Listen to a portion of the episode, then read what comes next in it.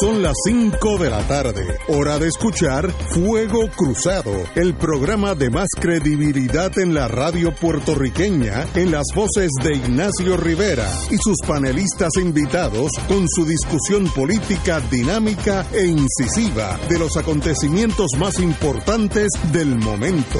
Fuego Cruzado comienza ahora.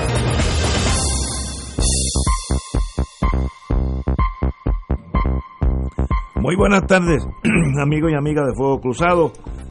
Aquellos que están en la área de San Juan, tenemos una falla de electricidad en Guaynabo, por tanto San Juan está blacked out. El huracán, fue el huracán. Eh, el pre-huracán ya, ya no está afectando, pero nos pueden ver por Radio Paz 810.com en San Juan en lo que llega la electricidad. El resto de la isla, Utuado, Ponce, Adjunta, Humacao, Pueden Radio ver o Cumbre, no pueden escuchar. Escuchar, Mayagüez, todo eso funciona como siempre, porque allá hay electricidad hasta ahora. Eh, muy buenas tardes, compañeros todos, profesor Muriente. Pero, oye, ¿se sabe por qué el apagón?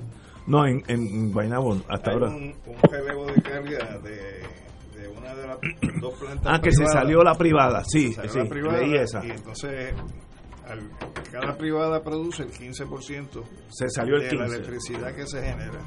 Al irse el 15, pues tiene que estar con Sí, relevo tiene. de carga para mantener la ¿Y fluctuación. por qué se salió? Pues tendrán una avería. Ah, ok. No, no, no, no sabemos, pero es una de las privadas. Qué casualidad que sea justo el día antes de un huracán. Sí, oye, ustedes, ustedes siempre, ustedes no pueden seguir pensando así. sí. Yo, yo tengo tanta Pero de- confianza en el, el, sistema el hecho de que tú no seas paranoico no quiere decir que estén detrás de ti. que, no, que no me estén siguiendo. pero además, oye, en Guaynabo City, of all places. Guaynabo City, para que vea. Hay, eh, hay 100.000 abonados. Eduardo Lalo, muy buenas tardes. Muy buenas tardes, Ignacio y compañeros y, y el público. Alejandro Torres y Rivera, profesor. Contento de estar aquí con los dos compañeros y contigo como todos los martes. Y tenemos otro profesor, el doctor Malinelli, que está en la línea para que nos diga algo que lo que está pasando con esta con esta tormenta que se apro no sé si es tormenta, bueno, para eso tenemos a Molinelli. Muy buenas tardes. Eh, buenas tardes a ti, a todos los compañeros allá. Di- dime qué está pasando, si debemos salir corriendo aquí y meternos debajo de las camas hasta nuevo aviso, o si no... No, o- o- esto, esto como, se, como se perfila al presente, eh, lo que puede ocurrir son lluvias muy intensas, con su buena ventolera. Eh, lo significativo aquí de este sistema es lo siguiente, es que es un sistema bien amplio. No está organizado, este, pero hay muchas celdas de convección que pueden generar una cantidad de lluvia sustancial. Eh, es bien difícil predecir ¿no? en meteorología lo que va a pasar de aquí a dos o tres días, Eh, sobre todo en el detalle micro de cómo va a afectar parte de la isla.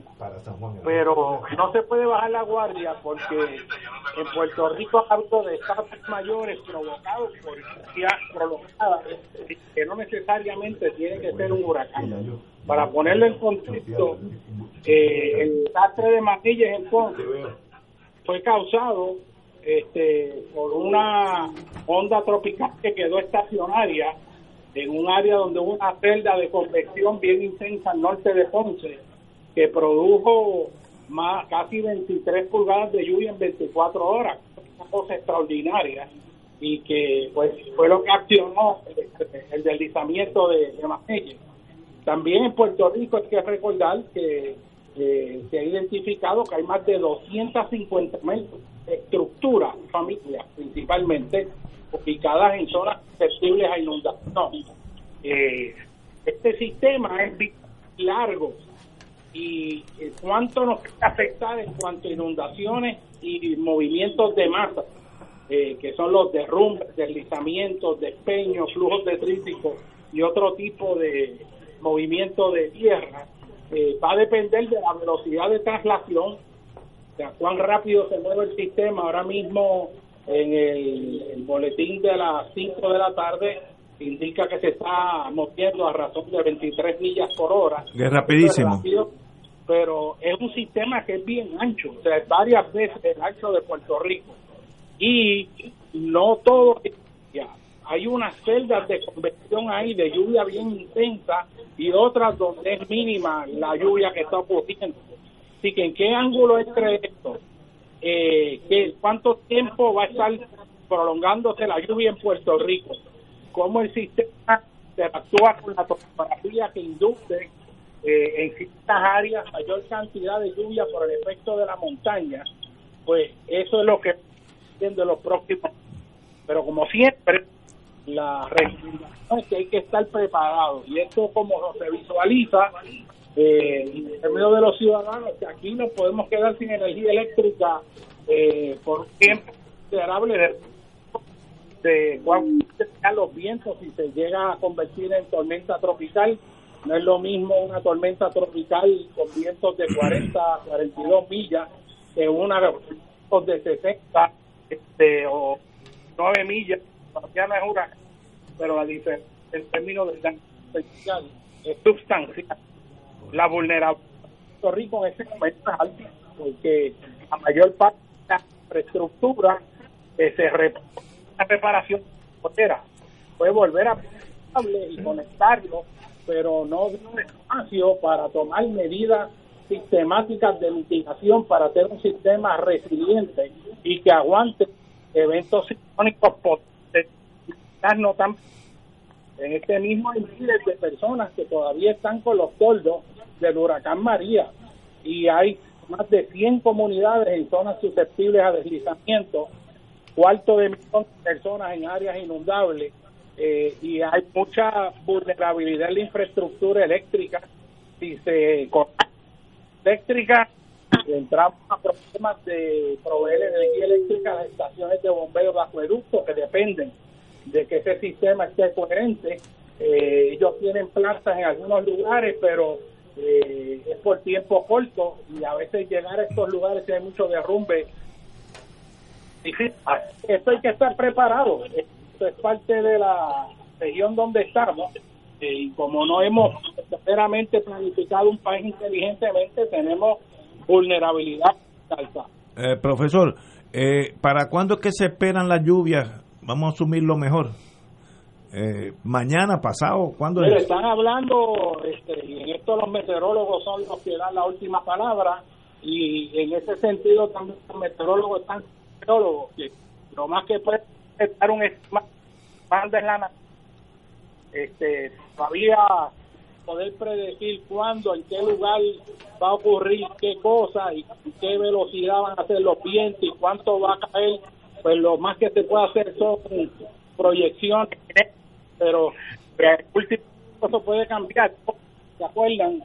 El huracán Irma, que venía con una potencia brutal y a última hora se desvió un poco hacia el norte y eso no, no, nos proveyó la de no experimentar un desastre que de facto estamos de pero mañana, miércoles y jueves son los días críticos. Lo que se está diciendo, y acuérdate que eso puede cambiar, pero, la proyección es que la lluvia mañana y puede estar durando dos o tres días de lluvia. Puede ser más o puede ser menos, dependiendo de cómo se organice, la velocidad de traslación, pero esa es la proyección. Lo que sí es cierto que se está proyectando con más de 90% de probabilidad que se va a en tormenta tropical. Y esto lo que dice es que hay por el tranquilo. Estás entrando cortado, eh, eh, doctor Molinelli, así que lo dejamos porque apenas te podemos oír, pero sabemos que ya, como siempre, un privilegio estar contigo. Hay que estar eh, pendiente y, esperemos que solamente sea agua, como decían en el ejército, it's only water, así que no, no le tengan miedo. Esperemos que sea así. Muchas gracias, Molinelli. Bueno, amigos y amigas. yo pues, quiero hacer un comentario. Sí, antes que todo, no ha, no ha empezado a llover y ya en Guainabo, aquellos que nos están oyendo eh, en San Juan, yo estoy recibiendo llamadas de compañeros que no dicen qué está pasando. Bueno, en San Juan, que tenemos muchos oyentes, tienen que escucharnos en, lo que llega la electricidad a Guainabo City eh, por Radio Paz con Z, Radio Paz 810.com. Eh, estamos fuera del aire en San Juan, el resto de la isla, que es los repetidores en Utuado, Ponce, Adjunta, Macao, eh, Radio Cumbre y Mayagüez, todos están funcionando muy bien, excepto San Juan. Eh, compañero, doctor Muriento, usted, usted que también sabe de estas cosas. Es que llama la atención que hace dos o tres semanas el país estaba de cabeza en una sequía. Eh, eh, cierto. Y había varias decenas de... Bueno, yo mismo sufrí el, el embate del racionamiento un día sí, un día no, durante más de una semana. ¿verdad? Básicamente hasta el domingo. hasta el domingo. Eh, ahora resulta que se nos habla de la posibilidad de inundaciones, de deslizamientos Y de abrir las compuertas. y de abrir las compuertas. Y, y sobre esto, eh, y, de, y de problemas con la energía eléctrica. Y, y yo quiero hacer dos comentarios muy breves, uno de carácter natural, si se quiere, y es que la naturaleza a nosotros durante los pasados años nos ha estado dando extraordinarias lecciones sobre quiénes somos, qué somos, dónde estamos. Eh, aquí ha habido generaciones enteras que jamás en la vida habían vivido la experiencia de un huracán, antes de María o de Irma generaciones enteras que no habíamos sufrido estremecimientos sísmicos como los que se han dado a principios de este año. Eh, y entonces, como, como si fuera en un curso de estos intensivos, la naturaleza nos dice, mira, ustedes están ubicados en una región geográfica que se caracteriza por esto. Es lo que nos está diciendo la naturaleza ustedes están ubicados en una región que se caracteriza por la sismicidad, por lo tanto que haya movimientos sísmicos debe formar parte del día a día de las vidas de ustedes. Eso nos está diciendo la naturaleza. No es que seamos indiferentes a los sismos, es que reconozcamos que el lugar donde vivimos es así. Pero a la misma vez la naturaleza nos dice, pero es que además ustedes están ubicados en la ruta de los vientos alisios, en la ruta de los huracanes que nacen al oeste de África y por lo tanto hay una temporada de huracanes del primero de junio al 30 de noviembre donde ustedes están expuestos a fenómenos atmosféricos de esta naturaleza. Uno de estos fenómenos naturales ustedes no los pueden predecir, eh, no los puede anticipar, pero sabe que existen y que hay zonas donde existen como están en el subsuelo, usted no puede hacer, usted no puede mandar un avión allá abajo, usted no puede mandar un equipo a registrarlo, por lo tanto usted tiene que tomar medidas e ir preparándose. En cambio el otro es un fenómeno atmosférico que usted casi le hace una biografía desde que nace hasta que muere. Le hace un álbum fotográfico con aviones y con satélites, lo bautiza, le pone nombre. Todos los días sabemos, como si fuera un bebé, todos los, días sabemos cuándo engorda. Ahora está midiendo tanto, ahora está pesando tanto. Pasará por aquí a tal hora. Traerá tanta cantidad de lluvia, como decía nuestro amigo José Molinelli. No podemos precisar así al, centavo, pero vamos, hay un nivel de precisión, de credibilidad. Eso es la naturaleza. Y nosotros, los seres humanos, primero que todo, y antes que todo somos naturaleza. Si empezáramos por comprender eso, nos inquietábamos un poco menos porque entenderíamos el comportamiento de la naturaleza. Y en vez de estar desesperados, como vi yo cuando venía para acá a decenas, estoy seguro que ustedes también, en los garajes de gasolina o en las filas enormes en los supermercados, la gente en- entra en esa desesperación, en esa locura, me imagino que ya estas personas que están sufriendo el problema de la falta de energía eléctrica comienzan a sentir la histeria, ya comienzan a estar prendidas las, indeseables máquinas esas que alborotan todo y contaminan todo, las plantas eléctricas. Pero eso por un lado, ¿no? El- nos conviene a los seres humanos reconocer que somos primero que todo naturaleza y asumir la naturaleza con humildad, con tranquilidad, con preocupación naturalmente, ¿no? Con la organización necesaria.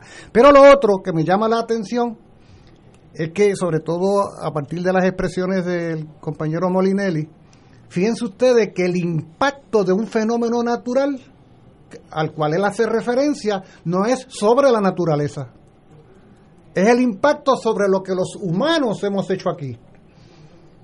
O sea, cuando un tendido eléctrico no puede soportar el paso de un huracán en un país que se sabe hace siglos que por aquí pasan huracanes, El problema no es del huracán.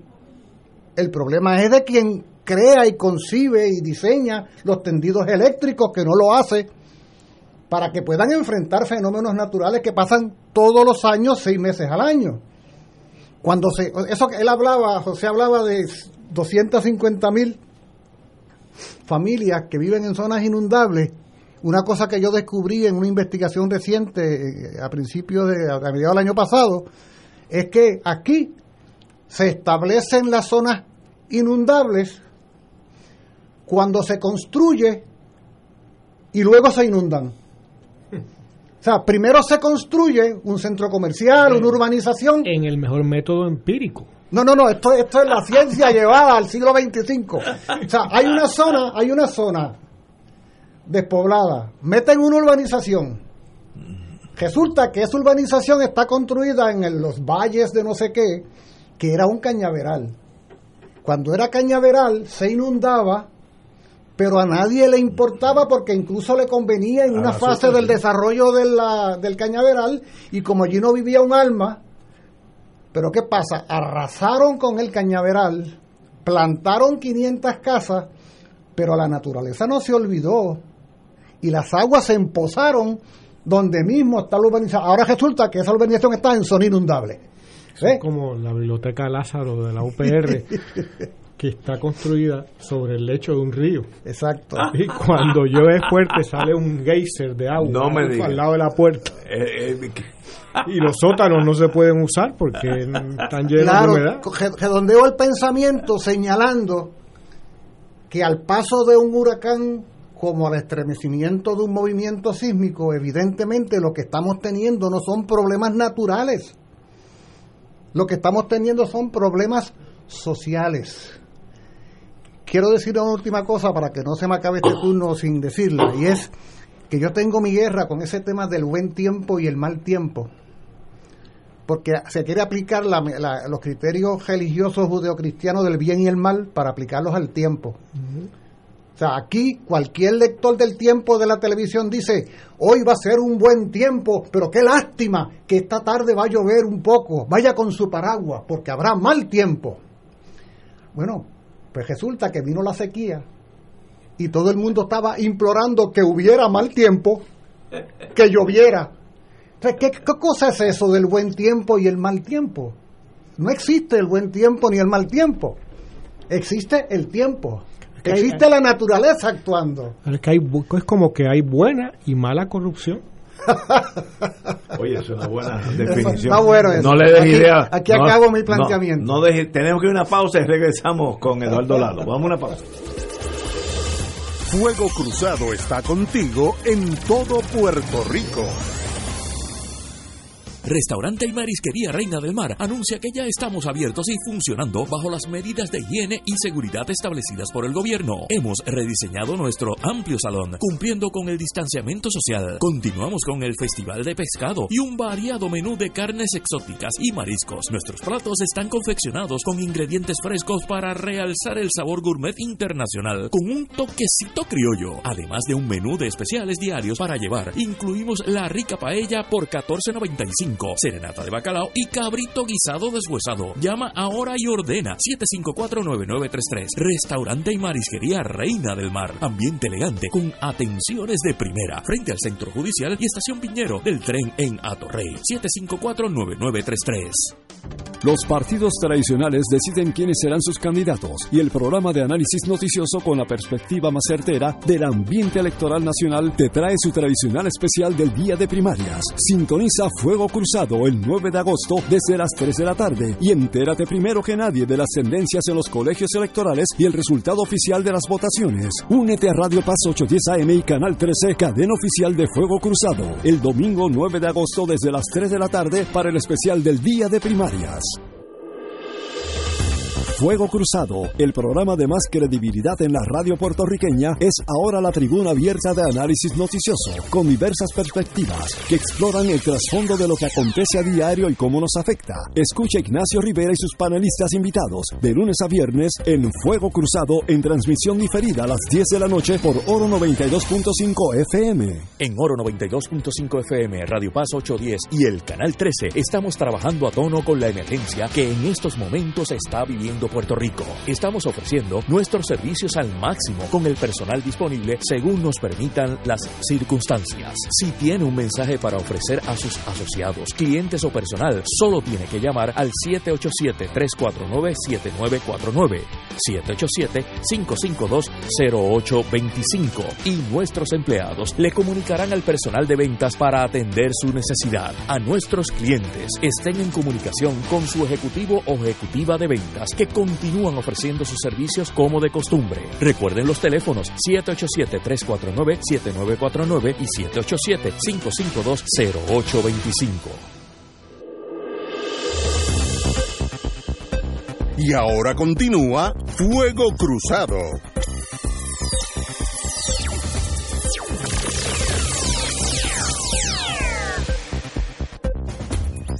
Regresamos, amigas y amigas, a Fuego Cruzado. Bueno, algunos de ustedes no nos están escuchando, eh, que en Guaynabo City, eh, pre, pre eh, eh, el domingo, ¿cómo se llama? El domingo 9, eh, primaria, ya ha habido un, un, un amago de apagón y se apagó Guaynabo y ahí está la torre nuestra para San Juan.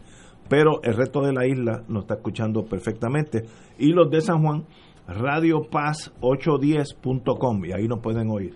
Eh, bueno, regresemos, aterricemos acá. Hay una noticia que, que es interesantísima eh, del vocero, autorización investigativa desde Washington.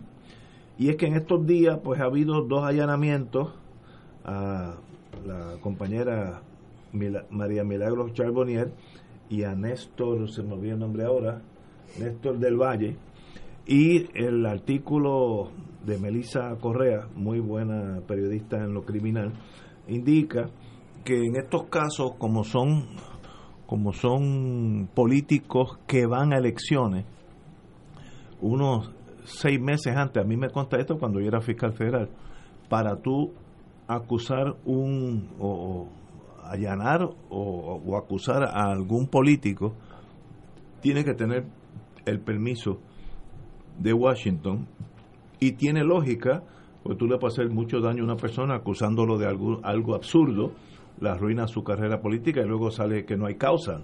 Así que eso tenía sentido. Pero lo que ha cambiado es que en mi tiempo eran seis meses, ahora parece que eso ha cambiado en algo o la actitud de Estados Unidos en torno a Puerto Rico ha cambiado. Yo no sé si esa norma todavía sigue en Estados Unidos, pero aquí estos señores han sido allanados con toda la carga emocional que eso lleva. eh, se llevaron los teléfonos privados, etcétera, etcétera. Me gusta la reacción de del representante Néstor del Valle en su en este caso inocencia y, no es y no es nada malo ser inocente porque no conoce el mundo criminal. Él dice que solamente me llevaron el teléfono mí, eh, a mí no el de mi esposa, etcétera. Mire, lo que quiere decir eso, yo, yo lo traduzco al español, es que ellos estuvieron escuchando todos esos teléfonos de la familia y notaron que ni su esposa ni, ni su secretario, lo que sea, estaban envueltos, pues entonces no hay que pedirlo. Si hubieran estado envueltos, lo hubieran tam- también tomado.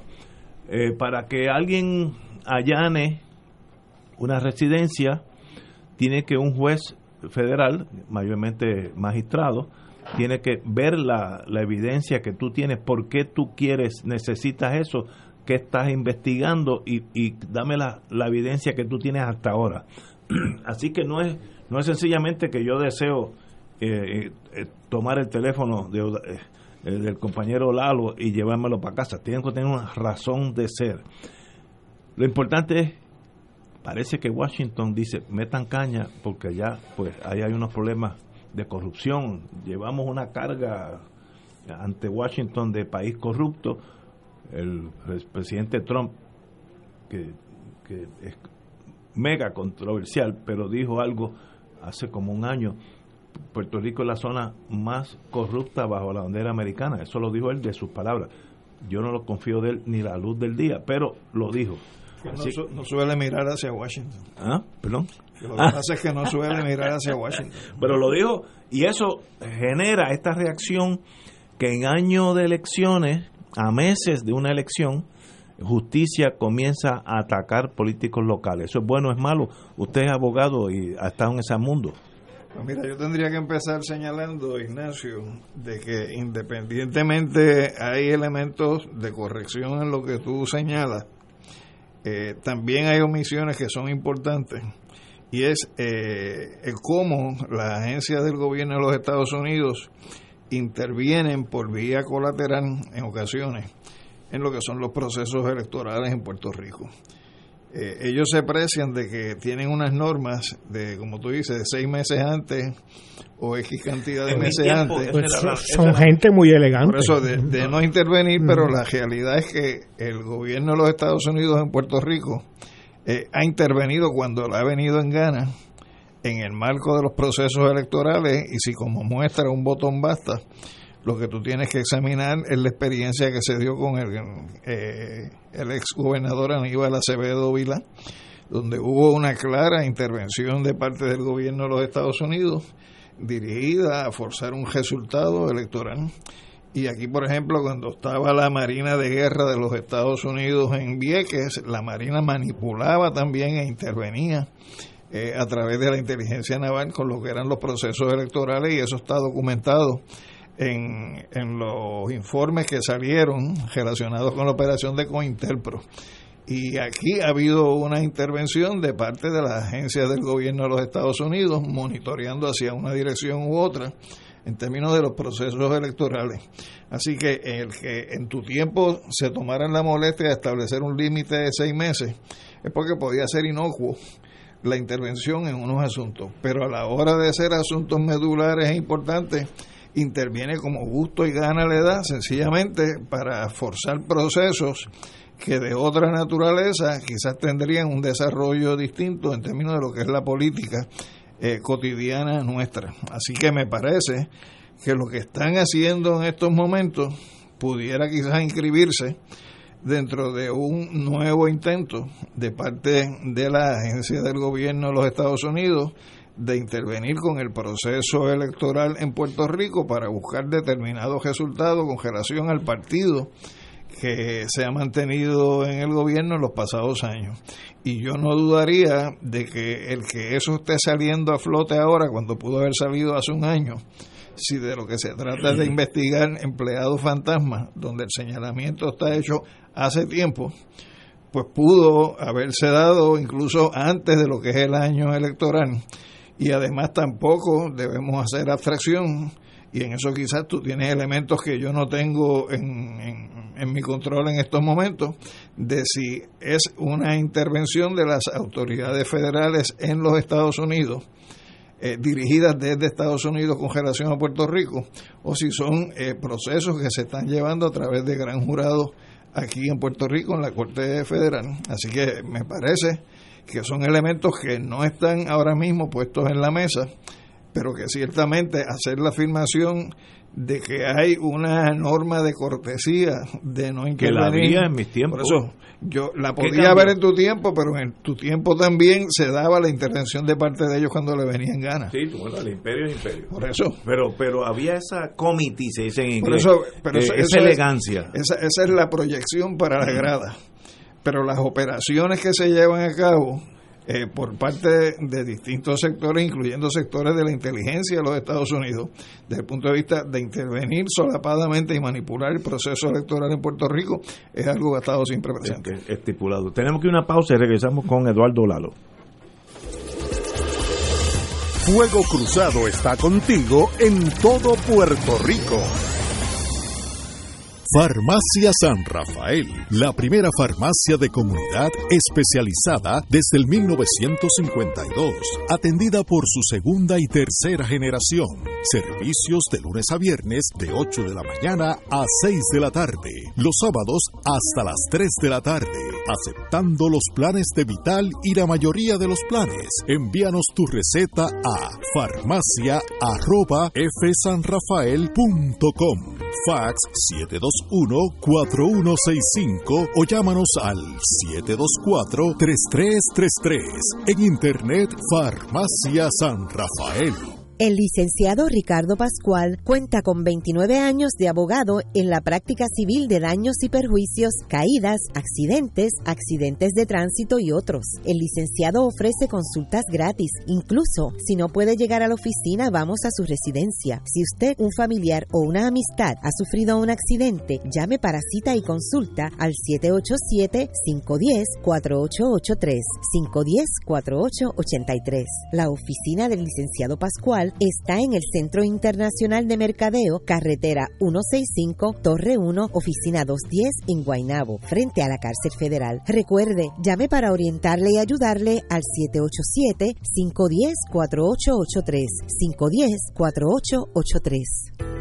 La diócesis de Mayagüez se prepara para celebrar jubilosa la ordenación de su nuevo obispo el primero de agosto, elegido recientemente por su santidad el Papa Francisco. El reverendo Padre Ángel Luis Ríos Matos lleva 35 años ejerciendo su ministerio con devoción dentro de la Iglesia Católica en distintas capacidades para la gloria de nuestro Creador y la Santísima Virgen. La asistencia presencial ha tenido que ser reducida al mínimo por la pandemia y la orden ejecutiva, así que te invitamos a que sintonices el sábado primero de agosto desde las 9 y 30 de la mañana la transmisión en directo por Radio Paz 810 AM y el Canal 13, el canal de la familia. La Sultana del Oeste está de fiesta con el auspicio de Tarjeta MCS Classic Care Te Paga, la original, Mundo Natural, El Camino a la Felicidad, Comienza en la Salud, EDP University, Saber es Poder. Y ahora continúa Fuego Cruzado.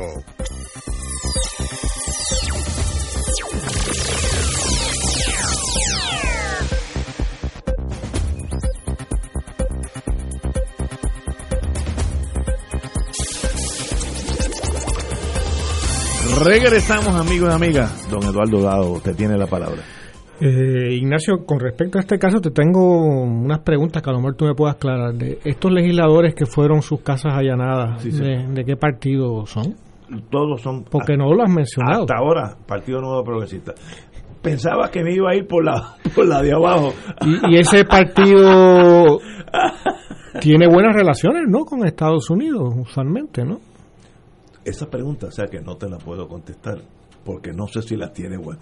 En mis tiempos, cuando yo empecé, llegué a Puerto Rico con don Luis Ferré, yo diría que las relaciones eran extremadamente buenas. O sea que, que, Hoy no sé. que esta señora Charbonnier está opuesta a la presencia de Estados Unidos en Puerto Rico. No, no, no, al contrario. Ah, No, no, pues que, que curioso que la, Sí. que la investiguen. Pero siempre hay cosas.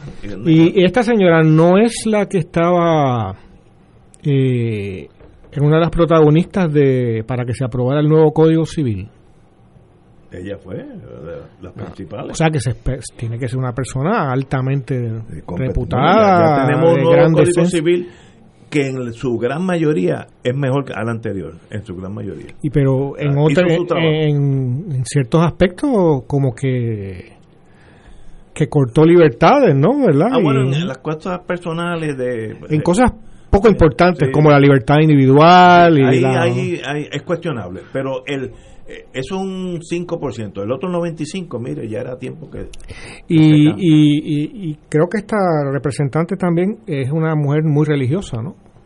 No sé de eso. yo- No, pero no, No, no. no sé, sí. No, pero no, no sé. Ella- Eh, del sector este, protestante eh, y parte de los acercamientos de ella al tema de los aspectos controversiales Ah, en el bueno, Código Civil co- están- están correctos. vinculados a la cuestión religiosa. sí, pero... O sea que sorprendería, bueno, o, o- o uno podría detectar cierto contenido diabólico en los agentes del, del FBI que están persiguiendo a una buena cristiana. No, ellos no son diabólicos, ellos son amer- norteamericanos. bueno, Ellos eso más a- o menos un sinónimo, ¿no? No, no, no, no. Y ellos van a proteger los intereses de Estados Unidos. Lo que sí yo estoy notando es que la actitud de Estados Unidos hacia Puerto Rico ha cambiado pero marcadamente desde que se acabó la Guerra Fría. ¿La actitud hacia Puerto Rico o la actitud hacia, hacia buenos ciudadanos, buenos ciudadanos eh, estadounidenses residentes en Puerto Rico, miembros del Partido Nuevo Progresista? No, no, hacia Puerto Rico. Estados Unidos, para mí... Cumplidores de ley y orden. Cumplidores de ley y orden. siempre hay uno que, siempre hay uno que otro que hay que atesarlo, pero, pero lo que yo estoy notando, después de la Guerra Fría, lo que dicen en inglés, Puerto Rico es excess baggage, maletas de más. Es un peso político o emocional para Estados Unidos y desde entonces, desde que los rusos se fueron y se quedaron en su casa, la actitud de Estados Unidos ha, ha, sido casi insultante. ¿Y tú crees que eso, esa actitud nueva de Estados Unidos puede tener algo que ver con personas como Tata Charbonnier? Yo creo, yo o algunos de los de los miembros del partido no, al que ya pertenece. Yo creo, yo creo que va por encima de eso. Es que Puerto Rico ya no le interesa al imperio, ya no es algo que yo tengo que tener esa base allí para probarle a, los latinos que esté como, la, la ellos, la, vitrina de la, democracia. exacto la, la, vitrina de la democracia eh, son y hay, de cristales eh, no y, y hay que detener los rusos que están por ahí buscando ya eso pasó por tanto si yo fuera de North Dakota ¿para qué yo tengo que tener a Puerto Rico en mi mundo? Yo le daría la independencia. Si yo fuera el senador de North Dakota, mañana independiente. ¿Por qué no te postula para senador de allá? Y si salgo. Oye, ¿de, dónde tú eres, por cierto? De la Junta. ¿De la Junta? Sí, sí. sí pero fíjate, la Junta creo que no, no es Estado. No está... pero la actitud ha cambiado. Y los imperios se mueven, son como los elefantes se mueven lento y a veces uno ni sabe qué rumbo, pero tienen una fuerza incalculable. Pero esto es algo chiquito también, o sea, eh, esto es eh, eh ah, ladrocinio eh, oficial oficial de un partido político que históricamente está en el poder para llevarse los clavos de la cruz. En el otro partido tampoco están Claro. Anauri o sí, sí, no, pero pero yo es el bipartidismo el problema. O, como yo lo llamo cariñosamente, el bipartidismo totalitario es el problema. Porque llevamos 70 años en, el Tajo este, ¿no? Los dos tienen C en conducta Vamos a ponerlo así. Yo creo que eso está inflado. eso fue por eso fue como el Departamento de Educación el semestre pasado que lo pasó a todo el mundo. Y oye, una última pregunta. ¿El partido del que pertenecen estos estas personas investigan es el tuyo? yo, soy miembro. Si se hubiera la categoría de conducta y de integridad en términos de integridad, ¿cuál sería la nota? Sé, yo soy un, yo soy un profesor sé menos. Bien, suave, no sé, bendito. yo, yo, soy bueno como profesor. Y, y, es el hecho de los dos partidos y el hecho de que personas como, como estos legisladores y según el presidente de la Cámara de Representantes, que escuché hoy una entrevista que decía que daba a entender que hay otros que van a ser intervenidos hay otro. Eso a mí me consta por, por, mi profesión. Eh, pues, ¿eso altera en algo la opinión de tu intención de voto? no, de cara... no, no, Oye, y es un buen punto porque eh, como usted es tan inteligente, eh, Lalo es inquietantemente inteligente, vamos a ponerlo así.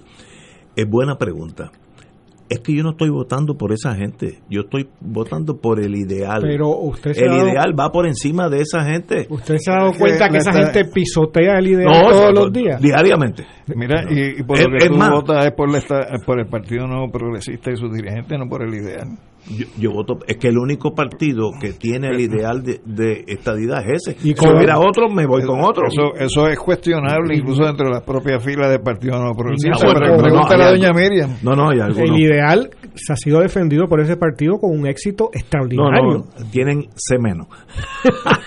por lo tanto, eh, eh, el apoyo es, es, es inútil hasta ahora no hemos tenido mucha si, uno, si uno tiene un mal jugador de baloncesto, se Le, hace, le hace el PNP. Estamos en los últimos 15 segundos, perdiendo por uno. Hay una jugada que ese jugador tiene que, se va a armar para ese jugador. Oye, no, nos están escuchando en Georgia, allá el señor Ramos. Qué bueno, gente buena. Si estamos, faltan, faltan 10 segundos. Le damos al peor al que, al que falla, Se lo debe dar al mejor.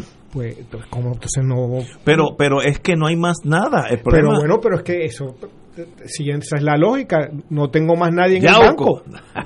No tengo más nadie es que en no hay el más banco. nadie en el banco. Pues entonces- pero, pero, pero si uno fuera independentista, yo, yo lo miro al revés ahora. Yo soy independentista.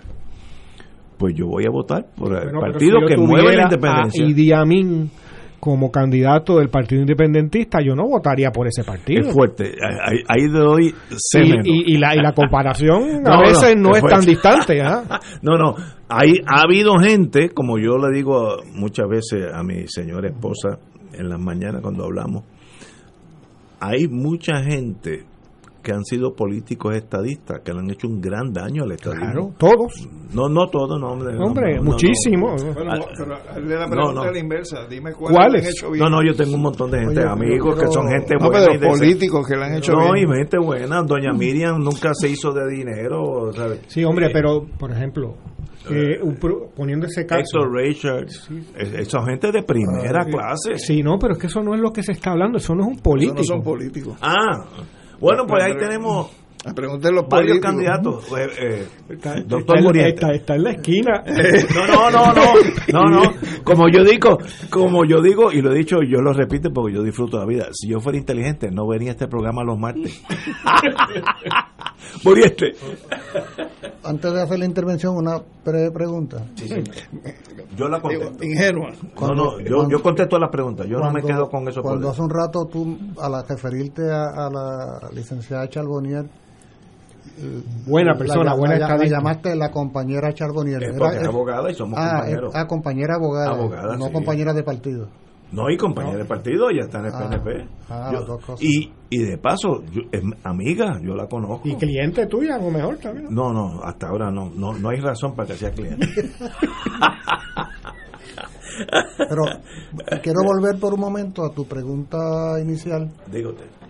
que, que, que parece una candidez, eso de que por qué antes presuntamente En nos, mis tiempos. nos trataban de una manera y después con una elegancia extraordinaria. a lo que a lo que Alejandro puntualiza de que después de todo ellos como dueños y señores tratan como les da la gana cuando les da la gana pero sí es cierto también como tú sugieres que en más de una ocasión pues guardan la forma no No, eh, pues, Julio, en la, en la Revolución Francesa, que son muy elegantes los franceses, le anunciaban a la gente 48 horas antes que los iban a decapitar. y te vestían con tu ropa de lujo para ir a, muy- muy bien, claro tú sabes. Poco Sí, drástico. pero elegante. no, pero pero es que quiero referirme a un punto que podría de alguna manera eh, tener que ver con lo que tú señalas, porque si nos retrotraemos en el tiempo, cuando el Congreso de Estados Unidos decidió eh, echar a andar el proyecto del Estado Libre Asociado y aprueba la ley 600 y viabiliza todo el proceso que condujo a a que el 25 de julio del 52, como todos sabemos, se creó esa oficialmente, ¿no? Esa institución y eso fue movido para para, para crear unas formas, ¿no? Para dar unas impresiones. Por eso al año siguiente fueron a la ONU a, a- Eso, a eh, validar Eso le convenía a Estados y, Unidos. y aprobaron una A resolución. doblar brazos fueron a- Claro, era una ONU de 50 países, no olvidemos. O sea, hoy hay 192, pero en aquel momento había 50 países porque la mayoría de lo que hoy son los países miembros eran colonias de Asia, de África, de América misma, de Oceanía. Pero en todo caso, hubo una intención de guardar las formas y proyectar una idea, que era la idea del fin del colonialismo y de que aquí tenemos esta nueva criatura que además, decían ellos en aquel momento, debe ser el modelo a seguir por los nuevos países independientes y por eso invitaban a venir a Puerto Rico a representantes de los nuevos países africanos y asiáticos a que vieran el milagro puertorriqueño, lo que Alejandro señalaba hace un momento, la vitrina de la democracia. O sea, ellos tuvieron interés en legitimar esa criatura. La pregunta obligada, la pregunta obligada que viene al caso precisamente pocos días después del 25 de julio, es en qué medida, tantas décadas después, a ellos les interesa guardar las formas sobre el modelo político económico como se preocupaban cuando crearon esa misma criatura. Ahora, Ahora es ninguna. irrelevante. Exacto, y es evidente, es evidente, porque lo hemos visto en los casos que se dieron en el Ejecutivo, en el Legislativo, en el Judicial, que lo que hay de parte de ellos mismos, de parte de ellos mismos, es la admisión de que aquella criatura que ellos le vendieron al mundo como la fórmula maravillosa de la descolonización era un fraude y ellos mismos hoy día lo establecen así tan sencillamente.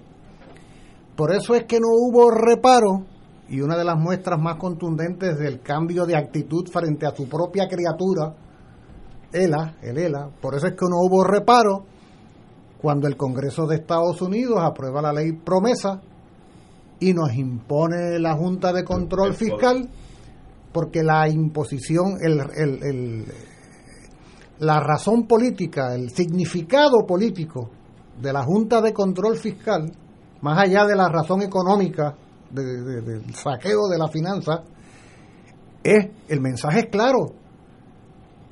Políticamente el Estado Libre Asociado es un guiñapo que no sirve para nada a nuestros intereses y aquí le establecemos un gobierno de facto que se llama Junta de Control Fiscal. En ese contexto, entonces, si ya no hay que guardar formas en lo fundamental, que era la idea de que aquí se había acabado con el colonialismo y había El pacto, el pacto. ah, el pacto entre socios. Si ya, no que, si ya no hay que guardar las formas en lo más, pues tampoco hay que guardar las formas en lo menos. Y por lo tanto, a los agentes del FBI no tiene por qué importarle tanto Puede ser. ir un día antes, una semana antes, un mes antes o seis meses antes de unas primarias o de unas elecciones Te arrestan. a allanar o a arrestar a un incumbente, como es el caso, A dos. a dos incumbentes, a dos precandidatos, como es el caso también, Cristiano y decente. con todo ese pedigrí que tú, Eduardo, tan elocuentemente nos Y traías. PNP. Oye, pero y proamericano. Probablemente lo más importante de estos allanamientos, más allá de la responsabilidad o no que tengan efectivamente ambos ciudadanos en las acusaciones que pareciera haber en su contra, es la desfachatez con la que el proceso se lleva a cabo. Aquí hay un mensaje tremendo que trasciende a la licenciada Charbonnier. Este es mi punto. aquí hay un mensaje tremendo que dice, mire, a ustedes yo los desprecio tanto, y ustedes, ¿sabe quiénes son ustedes, verdad? Todos nosotros. Ustedes somos... No, todos nosotros, no, mucha todos gente, eso es mucha gente. No, todo Puerto Oh, no, no, no, no, no, no, esta es una decisión que es política y también va dirigida contra una estructura Porque política. ¿sabes qué? ¿Sabes qué? ¿Saben qué, amigos Radio Escuchas? En este momento en que estamos conversando de este tema, Jennifer González ha estado participando en un subcomité del Congreso de Estados Unidos defendiendo la estadidad para Puerto Rico como leal ciudadana americana y criticando que se discrimina porque eso no se nos permite votar en las elecciones de Estados Unidos. Mientras la Jennifer, que además es una activista pro-Trump, ¿verdad? Militante activa, No diga eso que me da- está en Washington me haciendo eso. Observen, porque esto no me lo, no me lo estoy inventando, lo, lo- lo acabo de leer. Mientras está la, mientras está la, la, la comisionada residenta allá eh, con bandera americano en mano, Pero es que eso es síntoma de un mecanismo cautelar de apagar fuego. O sea, ella sabe la consecuencia que tiene para el PNP este tipo de intervención y lo que está tratando es de ganar con escapulario ajeno una base de apoyo del gobierno de los Estados Unidos en Washington. y los federales le están dando la respuesta acá, Tengo, tengo, a- allanando a sus correligionarios. tengo tres reacciones y un comentario de una profesora de Mayagüez. Las reacciones. Y, por eso es lo bonito de la vida. un abogado, no decir no, quién. Si las elecciones no fueran, no son plebiscitarias, hay que votar por candidatos. El, eh, este abogado, abogado al fin, tiene en su planteamiento corrección.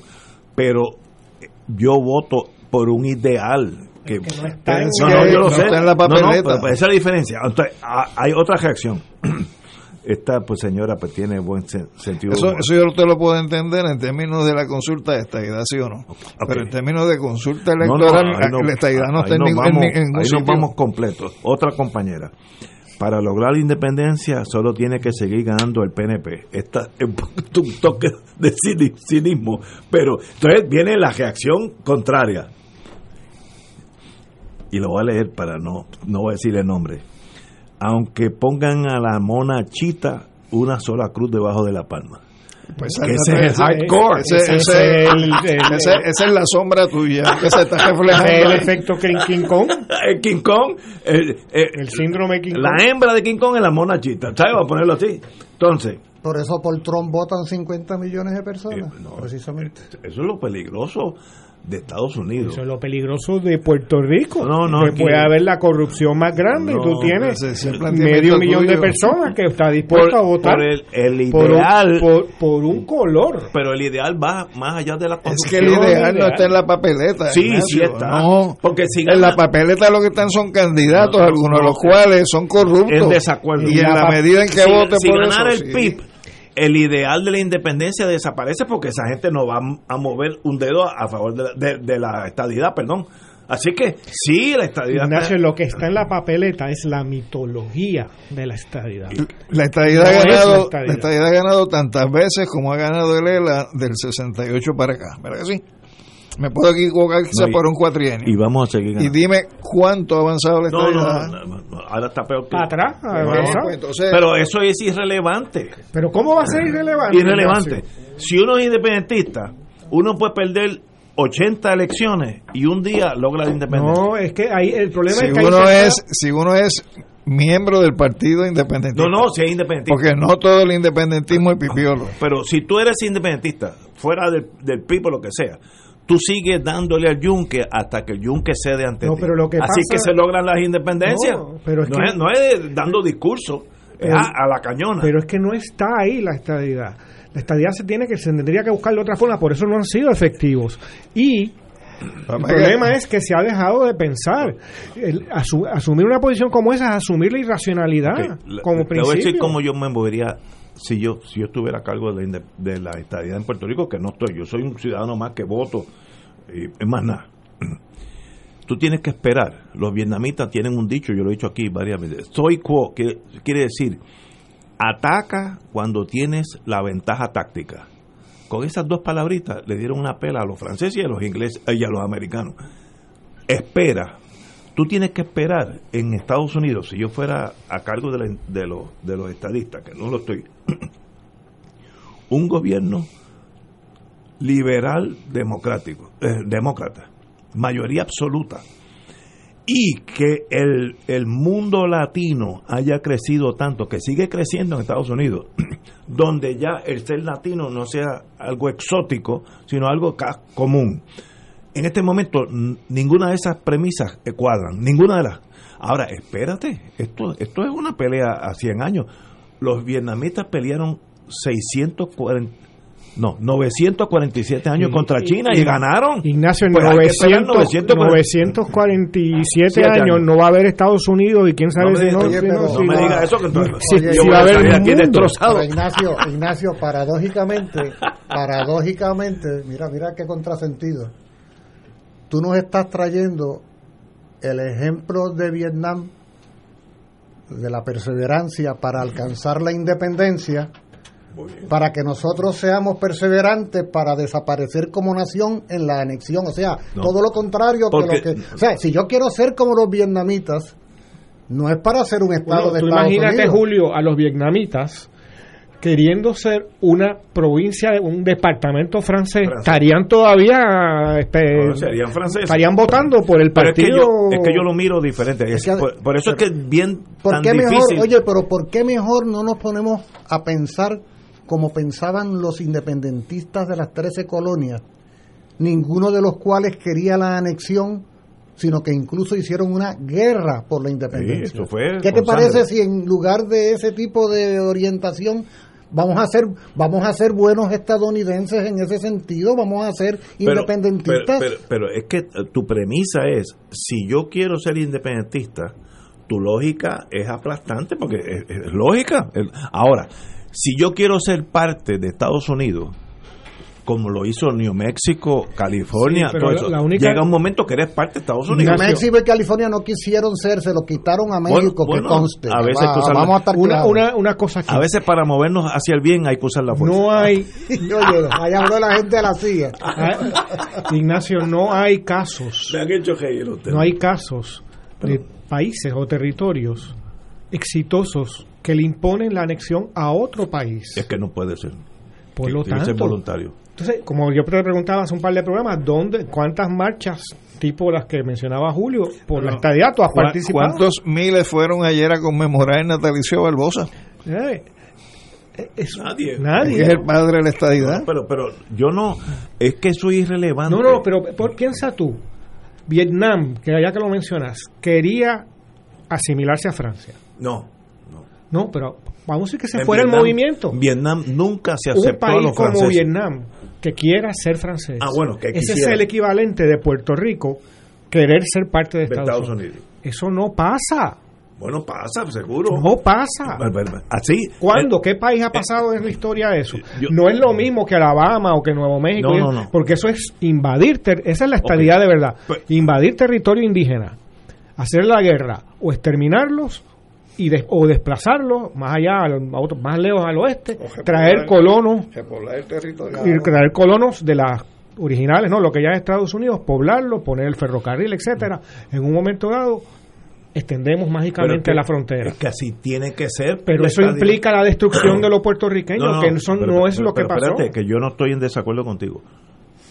Si Puerto Rico es Estado, vamos a decir que eso se dio, eso conlleva la integración total de Puerto Rico Estados Unidos. La conversión de, de Puerto Rico en Jayalía, como te decía el último Mira, programa. ese, ese, es- oye, que te metiera con unas cosas tan Pero feas. es la realidad, Pero ponlo tan bonito San Francisco. La real- no, la realidad de la estadidad. No, es entrar y ser parte de Estados Unidos, que conlleva lenguaje, claro, conlleva todo. Conlleva la de destrucción de la cultura La estrella puertorriqueña. puertorriqueña en la bandera americana sería una estrella más, no es una estrella diferente. Tiene que ser ¿Y absolutamente igual. Significaría concretamente, sociológicamente, que lo que hemos visto en estos días con los turistas llegando No, y sintiéndose dueños del país, Eso es a lo que sería la estadidad? No, yo vi, yo, yo vi por la Guardia Costanera la estadidad en Hawái. en dando- Hawái ya es un estado. Los nativos de allí Son minoría, por No, eso es que o sea, son una minoría casi Por- irrelevante. por- hicieron lo mismo que a todos los te- territorios Eh, indígenas. mira, se me paran los pelos. Oye, Ah, el- es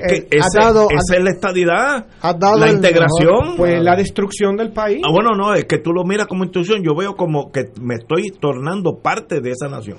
Son dos visiones diferentes. Pero, eh, oye, es el mejor discurso antianexionista que he escuchado yo en poco mucho tiempo, el que, el que tú has dado, porque tú estás diciendo cosas ciertas. No, yo digo la Lo que verdad. pasa es que tú estás planteándolo como, como si fuera bueno.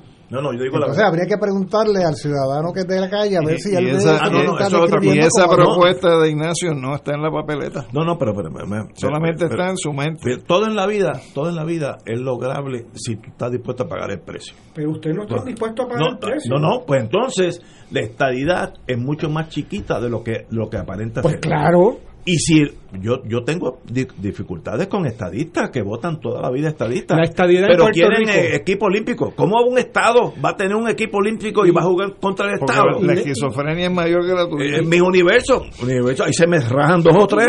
Y- Digo, no y- puede ser. Ignacio, la estadía en Puerto Rico es la derecha. No es más nada que eso. Oye, yo, yo, es más, iba a decir una mala palabra, pero yo, yo, yo no me considero de derecha, yo soy. Bueno, eh, un ex miembro de la CIA, etcétera, ¿no? Pues Mira, de Grecia, De Grecia. o sea, de Grecia. que lo Creo quieren la- comprar de allá. La dias, la diaspostolakis. Saludos desde Grecia. Qué grande. Mira, Es la derecha. igual que si tú me dejas a mí, independencia se logra a la buena o a la mala, pero se logra. Ah, que tienen que, como, como los vietnamitas, tuvieron que, que morir dos millones de soldados, murieron Y Sí, hoy, ese, hoy es ese- es el discurso del miedo. No, no. Porque tú, plan- tú, plan- tú planteas que aquí se van a morir dos millones No, no, de gente. no, no no eh, no, no, pero, pero que eso es parte del discurso No, del no. miedo. Aquí se puede llegar a la independencia Seguro. sin tener que sacrificar Pues seguro. dos millones de gente. No, no, no, no, pues, obvio, obvio. Estoy, estoy dando ejemplos extremos. Por eso, pero que La dentro del ejemplo. conlleva un precio. Ok, tú, no, tú no vas a tener el manto de la seguridad de un imperio que te cuida, te maltrata, pero te cuida. Tú vas a estar solito en el mundo. Ah, que se puede hacer, pues Pero ¿de seguro dónde, que se puede de dónde hacer. tú asumes que uno va a estar solo en el mundo, Ignacio? Costa Rica está sola. Uno es, Está no, pero uno sola, es ¿cómo parte del mundo. sola? No, no. Precisamente uno es parte del mundo. No, no, no. Ahora somos parte de Estados Unidos. Mira, hasta en, el, en el, la tormenta esta, nosotros tenemos solo una información. Cualquier meteorólogo solo mira lo que le dice el Servicio Nacional de Meteorología, como si fuera el único. Tenemos un empobrecimiento de información meteorológica. Pero, pero es porque que- hay un montón porque eres de modelos. parte de Estados Unidos. Pero eso es un empobrecimiento. No, no, eso- Ellos dicen que- contrario, las cosas no. buenas y ellos dicen, cosas malas. ellos dicen que le pertenecemos, pero no somos parte. Sí, pero esos son para los No, no, no, no, Esto no. es un territorio de Estados Unidos donde Estados Unidos Eso le, manda. le pertenecemos. No, es una propiedad como si tuviera un como- televisor como en si fuera- sí, como si fuera- de- como si fuera algo en- en el escaparate de una Son las mercancía. 18 horas. Vamos a una pausa y el de Grecia, ven y ayúdame. Fuego Cruzado está contigo en todo Puerto Rico. Restaurante y Marisquería Reina del Mar anuncia que ya estamos abiertos y funcionando bajo las medidas de higiene y seguridad establecidas por el gobierno. Hemos rediseñado nuestro amplio salón, cumpliendo con el distanciamiento social. Continuamos con el Festival de Pescado y un variado menú de carnes exóticas y mariscos. Nuestros platos están confeccionados con ingredientes frescos para realzar el sabor gourmet internacional con un toquecito criollo. Además de un menú de especiales diarios para llevar, incluimos la rica paella por 14.95, serenata de bacalao y cabrito guisado deshuesado. Llama ahora y ordena 754-9933. Restaurante y marisquería Reina del Mar. Ambiente elegante con atenciones de primera. Frente al Centro Judicial y Estación Piñero del tren en Atorrey. 754-9933. Los partidos tradicionales deciden quiénes serán sus candidatos y el programa de análisis noticioso con la perspectiva más certera del ambiente electoral nacional te trae su tradicional especial del día de primarias. Sintoniza Fuego Cruzado el 9 de agosto desde las 3 de la tarde y entérate primero que nadie de las tendencias en los colegios electorales y el resultado oficial de las votaciones. Únete a Radio Paz 810 AM y Canal 13, cadena oficial de Fuego Cruzado, el domingo 9 de agosto desde las 3 de la tarde para el especial del día de primarias. En Radio Paz 810 AM agradecemos las contribuciones de nuestros oyentes recibidas a través de ATH Móvil durante esta larga cuarentena, que nos ha permitido mantenernos en el aire a pesar de la difícil situación económica que nos ha golpeado duramente. Permanecemos a flote, pero cada vez es más cuesta arriba la misión de seguir operando este ministerio radial al servicio de nuestros hermanos en la fe y nuestra iglesia. Ahora más que nunca necesitamos de tu solidaridad. Entrando a la aplicación ATH Móvil de la siguiente manera. Paso número uno, marca Pay Business. Paso 2, busca Radio Paz 810. Número 3, escribe la cantidad del donativo. Y número 4, presiona enviar. Muchas gracias por tu ayuda y mil bendiciones ahora y siempre.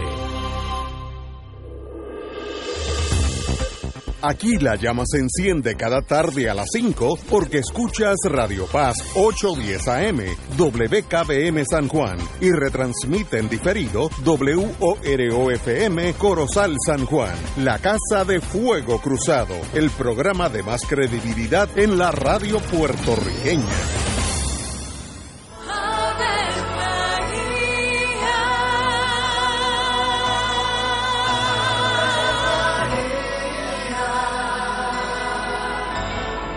El ángel del Señor anunció a María. Y ella concibió por obra del Espíritu Santo. Dios te salve María, llena eres de gracia, el Señor es contigo. Bendita tú eres entre todas las mujeres, y bendito es el fruto de tu vientre Jesús. Santa María, Madre de Dios, ruega por nosotros pecadores, ahora y en la hora de nuestra muerte. Amén. He aquí la esclava del Señor. Hágase en mí según tu palabra. Dios te salve María, llena eres de gracia, el Señor es contigo. Bendita tú eres entre todas las mujeres, y bendito es el fruto de tu vientre Jesús. Santa María, Madre de Dios, ruega por nosotros pecadores, ahora y en la hora de nuestra muerte. Amén. Y el Verbo se hizo carne. Y habitó entre nosotros. Dios te salve María, llena eres de gracia, el Señor es contigo.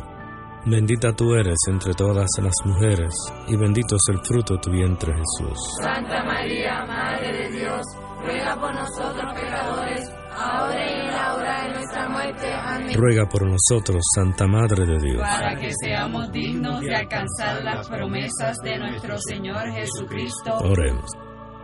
Derrama, Señor, tu gracia sobre nosotros, que por el anuncio del ángel hemos conocido la encarnación de tu Hijo, para que lleguemos por su pasión y su cruz a la gloria de la resurrección, por Jesucristo nuestro Señor.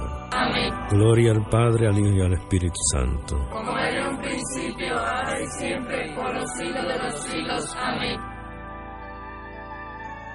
Un club rotario es casa de jóvenes y adultos, de hombres y mujeres, que comparten y viven los deseos de servir a los demás en un ambiente socialmente sano y productivo.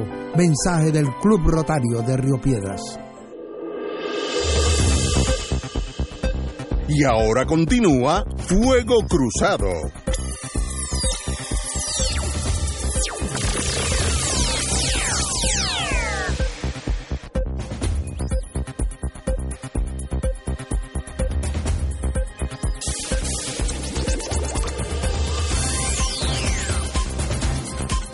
Amigos y amigas, regresamos a Fuego Cruzado gracias a los amigos que me han mandado todo, pues desde apoyo hasta rechazo.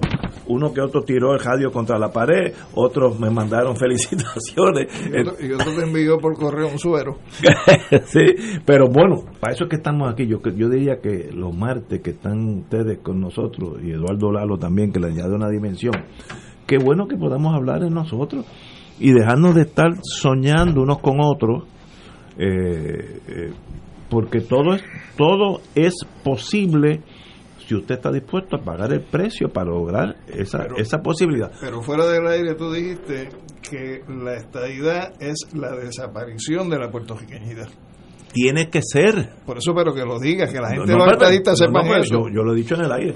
Si tú eres estadista, tú vas a ser un americano más. Eso es necesario. Entonces, eh, Porque tú no puedes ser un gueto cultural dentro de la nación americana. No es. Mira lo que pasó en Rusia con, lo- con las diferentes etnias. Cuando hubo un problema, todo el mundo cogió por, Por su lado. eso es que los que americanos no nos van a integrar, Ah, porque bueno, estás eso- integrando no, una nación no, no. di- diferenciada. Es- eso es otro, otro Y cantar. tú imagínate lo que es los miembros del partido que quiere el anexionismo en Puerto Rico, que, que en la mayor parte de ellos ni siquiera pueden balbucear en inglés, incluyendo los presidentes Pero de las eso- cámaras y del Senado Que canten, y la gobernadora en este momento. que canten el himno de los Estados Unidos a ver si tú los entiendes. En ese contexto que estamos... Eh, está bien Espérate. avanzada la estadía, está bien cerca, ¿no? Está con, con en, la- este, perspectiva. en este contexto que estamos hablando, Ignacio, Diga usted. y amigos y amigas Radio Escucha, adquiere una enorme relevancia la pregunta original de Ignacio de por qué ese tratamiento de los federales a dos prominentes dirigentes del partido de la anexión, que además tienen el expediente que tú, Eduardo, mencionaba, particularmente de la licenciada Charbonnier en su condición de eh, religiosa, dicho esto con mucho respeto, de verdad, no en plan de, de sorna, ¿no? O sea, ella se supondría que fuera uno de estos personajes eh, de la política y la sociedad puertorriqueña Atractivo. eh, no irrespetable, o sea, una ciudadana, profesional, eh, militante religiosa, activista, eh, pro estadidad, una fiel eh, estadounidense y de buenas a primeras a las 7 de la mañana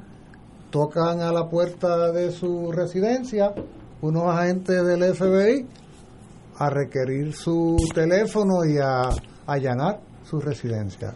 Y pocos días después resulta que hay otro prominente, oye, en ambos casos legisladores, no son ciudadanos de por ahí, y van y tocan la puerta para lo mismo.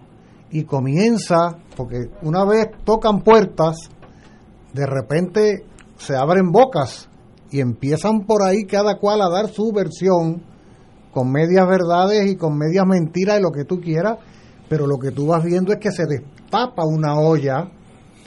¿ah? Que, que- que no dudes que esté dentro de lo que es el radar de los agentes. Claro. Tú tiras una piedra en el agua, que lo que tú estás buscando no es dónde cayó una la piedra, repercusión.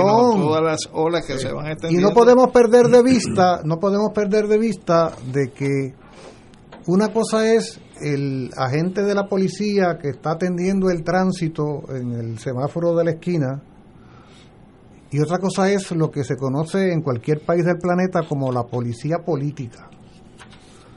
O sea, una cosa es la policía esa que atiende nuestros problemas y el FBI, el Buró Federal de Comunicaciones, De es la policía política estadounidense para los asuntos nacionales estadounidenses, básicamente. La Agencia Central de Inteligencia, pues la policía política de dimensión planetaria, ¿no? Por lo tanto, cuando un agente del FBI toca la puerta de alguien, no lo está haciendo porque esa persona se comió la luz roja ayer cuando iba para su casa o porque se paró en la línea amarilla.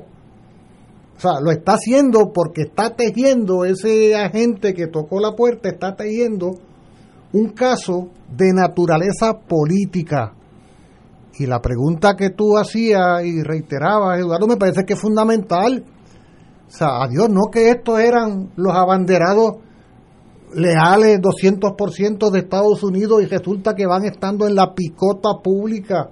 Los están visti- vistiendo con su ropa de gala para llevarlos a la guillotina, como usabas tú la imagen de la revolución. Es que, es, es que de eso se trata. Oye, ¿y cuántos días faltan para las primarias del PNP? ¿Ah? ¿Y, ¿Y cuántas otras puertas van a tocar los señores agentes del FBI en las casas de distinguidos, honorables y respetuosos eh, incumbentes del gobierno de Puerto Rico, anexionistas todos?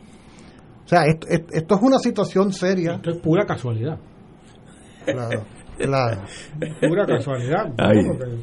Bueno, Sí, siguiendo la lógica que... no, yo estoy, vuelvo y le Es repito, la impunidad, esa palabrita, impunidad. con los federales no hay impunidad. Ellos son impunes. Ah, bueno, ese es el imperio. el- lo- Pues ellos, imperios- ellos son la todos los personificación. imperios se comportan como un imperio. Ellos son la personificación No, no, del no hay imperio. imperios diferentes. Todos. Bueno. Roma, Francia, Inglaterra, la reina de los mares, etcétera, todos son idénticos, mueven las fichas a favor del imperio hasta que dejan de ser imperio. Esa es la naturaleza de, de todos los imperios. Estados Unidos no es excepción a esa regla. Ni lo va a hacer cuando deje de serlo. No, y, y Y no, y pasará a ser, un, un día será otro China, puede ser el próximo. Y una muestra Pero, eh, elocuente así- de la esa es la historia de la humanidad. y una muestra elocuente de la condición colonial prevaleciente que debiera indignarnos a todos, empezando por los anexionistas mismos en su calidad de ciudadanos, que la policía política de otro país así impunemente tenga la prerrogativa y el control de venir a tocar tu puerta para Pero- allanar tu pero- casa así porque es dueña y señora. Pero es que, fíjate, hay que, hay, ese es el... O el- debemos agradecerle a los federales. No, The Great Divide, ese es el cañón de Colorado. El problema es que tú estás en un, un en borde y yo estoy en el otro. No es la policía de un, de, de un país extranjero, es la policía de tu nación que está haciendo No, las no, cosas. no, de- no, no. Ah, no estoy mirando como estadista. Ah, bueno. Son, son dos cosas diferentes. uno puede uno puede formular un engaño en oraciones completas bueno. pero sigue siendo un engaño no. y El FBI está aquí porque está la bandera americana. El FBI no funciona en Venezuela o en Bolivia. Sí, pero el- no, el- otras agencias. me imagino Pero- que el FBI funciona aquí de cierta manera porque distinta este- este sujeti- a territorio- como, como funciona en qué sé yo en Tennessee Yo creo, yo creo que a diferencia de Julio, lo quiero plantear, el FBI es la policía de los Estados Unidos, es la policía federal. Lo que en, Dentro en de esa francés se llama Nacional, la seguridad de- del Estado. Dentro de esa Policía Nacional de los Estados Unidos hay unas divisiones que son de inteligencia política que operan en Puerto Rico como operan eh, las que tienen que ver con el delito federal de día a día. O sea que en ese sentido, totalizar el funcionamiento del FBI, yo creo que hay que distinguirlo y yo creo que en este caso, eh, detrás de la supuesta persecución de unos delitos, hay un elemento político. Obvio. pero que ese elemento político no des- dice de que sea la Policía Nacional de Estados Unidos, el FBI. Lo que pasa es que en el caso de Puerto Rico, esa misma Policía Nacional tiene sus áreas de inteligencia y esas áreas de inteligencia delinean unas políticas hacia Puerto Rico desde el punto de vista de su funcionamiento. Y ahí yo te digo que ellos, eh, eso, eso de que, de que tienen una deferencia, pues eso no es que tengan una deferencia, es si les conviene hacerlo, lo hacen, y si no les conviene hacerlo, Oye, no lo si hacen. va, Oye, Ignacio, si va en el interés nacional, Estados Unidos Sí. se comporta aquí Ignacio. igual que con los Black Panthers en California. Sí, sí, ¿Dónde sí. están los Black Panthers? De- desaparecieron. Ignacio, porque el imperio se precisamente- protege. Precisamente, esos mismos tan civilizados agentes del FBI que fueron a las 7 de la mañana allá a la casa de la licenciada Charbonnier y a la del otro funcionario, fueron los mismos que entramparon y asesinaron a Filiberto Ojeda. ¿Ah? O sea, ellos pueden lo mismo, ir a tocar a la puerta a las 7 de la mañana, por favor, señor, aquí estamos, venimos con esta orden, denos su teléfono, que caerle a tiro a Filiberto Ojeda Río y asesinarlo y dejarlo desangrar allí el Y- 23 de septiembre del 2005. Son exactamente los mismos. Es O sea, por lo tanto, ellos van a ser suaves o duros dependiendo de la situación. pero igual son el aparato político represivo que aplica unilateralmente sobre todos nosotros y respectivamente de si son del PNP o de aquí o de allá, porque a la hora de la hora son los intereses nacionales de Estados Unidos los que los mueven a actuar.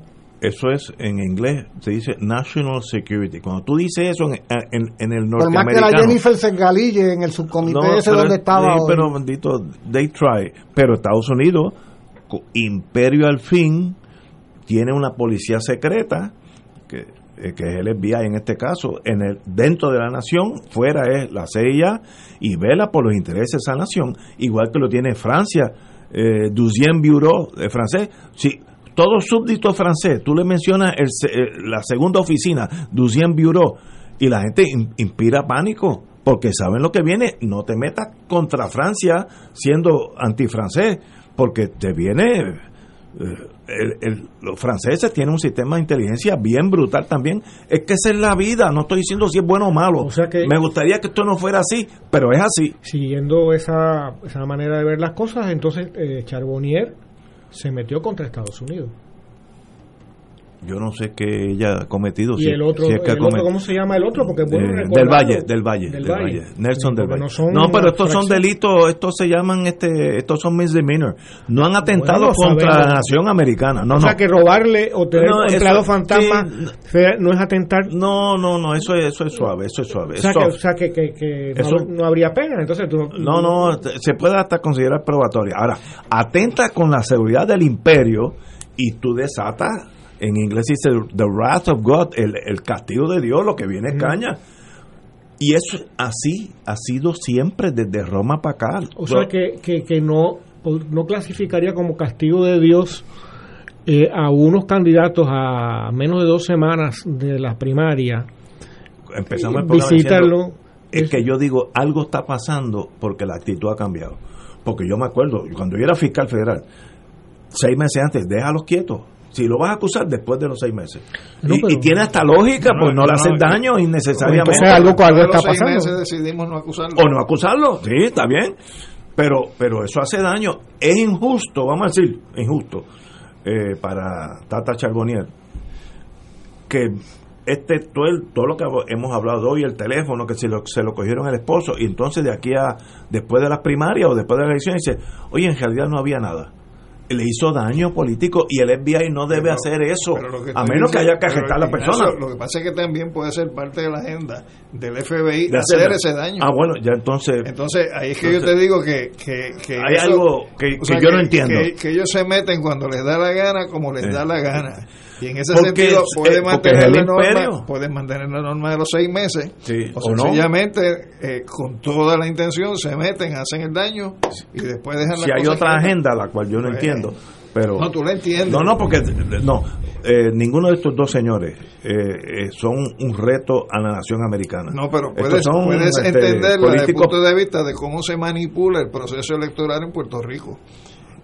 Yo y no cómo las tenga- agencias federales han intervenido En el pasado sí hubo hubo otra que si con el Navy. Ya si no, lo ya- hicieron antes, no no, no, no, ya eso pasó, esa Ya, etapa. sí, ya estamos en ya otra eso- vida. eso no existe. Vamos a una pausa, amigos.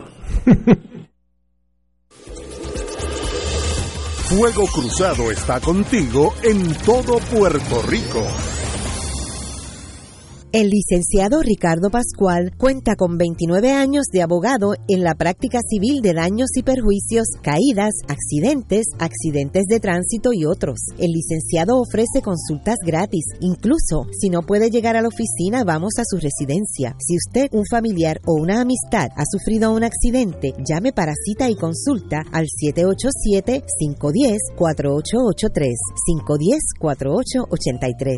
La oficina del licenciado Pascual está en el Centro Internacional de Mercadeo, carretera 165, Torre 1, oficina 210 en Guaynabo, frente a la cárcel federal. Recuerde, llame para orientarle y ayudarle al 787-510-4883, 510-4883. Los partidos tradicionales deciden quiénes serán sus candidatos y el programa de análisis noticioso con la perspectiva más certera del ambiente electoral nacional te trae su tradicional especial del día de primarias. Sintoniza Fuego Cruzado el 9 de agosto desde las 3 de la tarde y entérate primero que nadie de las tendencias en los colegios electorales y el resultado oficial de las votaciones. Únete a Radio Paz 810 AM y Canal 13, cadena oficial de Fuego Cruzado, el domingo 9 de agosto desde las 3 de la tarde para el especial del día de primarias. En Radio Paz 810 AM agradecemos las contribuciones de nuestros oyentes recibidas a través de ATH Móvil durante esta larga cuarentena, que nos ha permitido mantenernos en el aire a pesar de la difícil situación económica que nos ha golpeado duramente. Permanecemos a flote, pero cada vez es más cuesta arriba la misión de seguir operando este ministerio radial al servicio de nuestros hermanos en la fe y nuestra iglesia. Ahora más que nunca necesitamos de tu solidaridad. Entrando a la aplicación ATH Móvil de la siguiente manera. Paso número uno, marca Pay Business. Paso 2, busca Radio Paz 810. Número 3, escribe la cantidad del donativo. Y número 4, presiona enviar. Muchas gracias por tu ayuda y mil bendiciones ahora y siempre.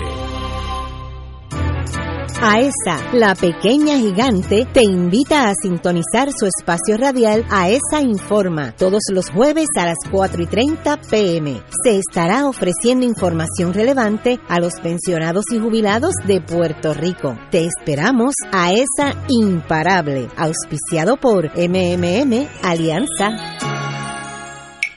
No puedes perderte de martes a viernes de 9 a 10 de la mañana por Radio Paz 810 AM, tu programa favorito. De todo un poco con Manolo Almeida y su grupo. Salud, motivación, cultura, farándula y más. ¡Estamos vivos! Y ahora continúa Fuego Cruzado.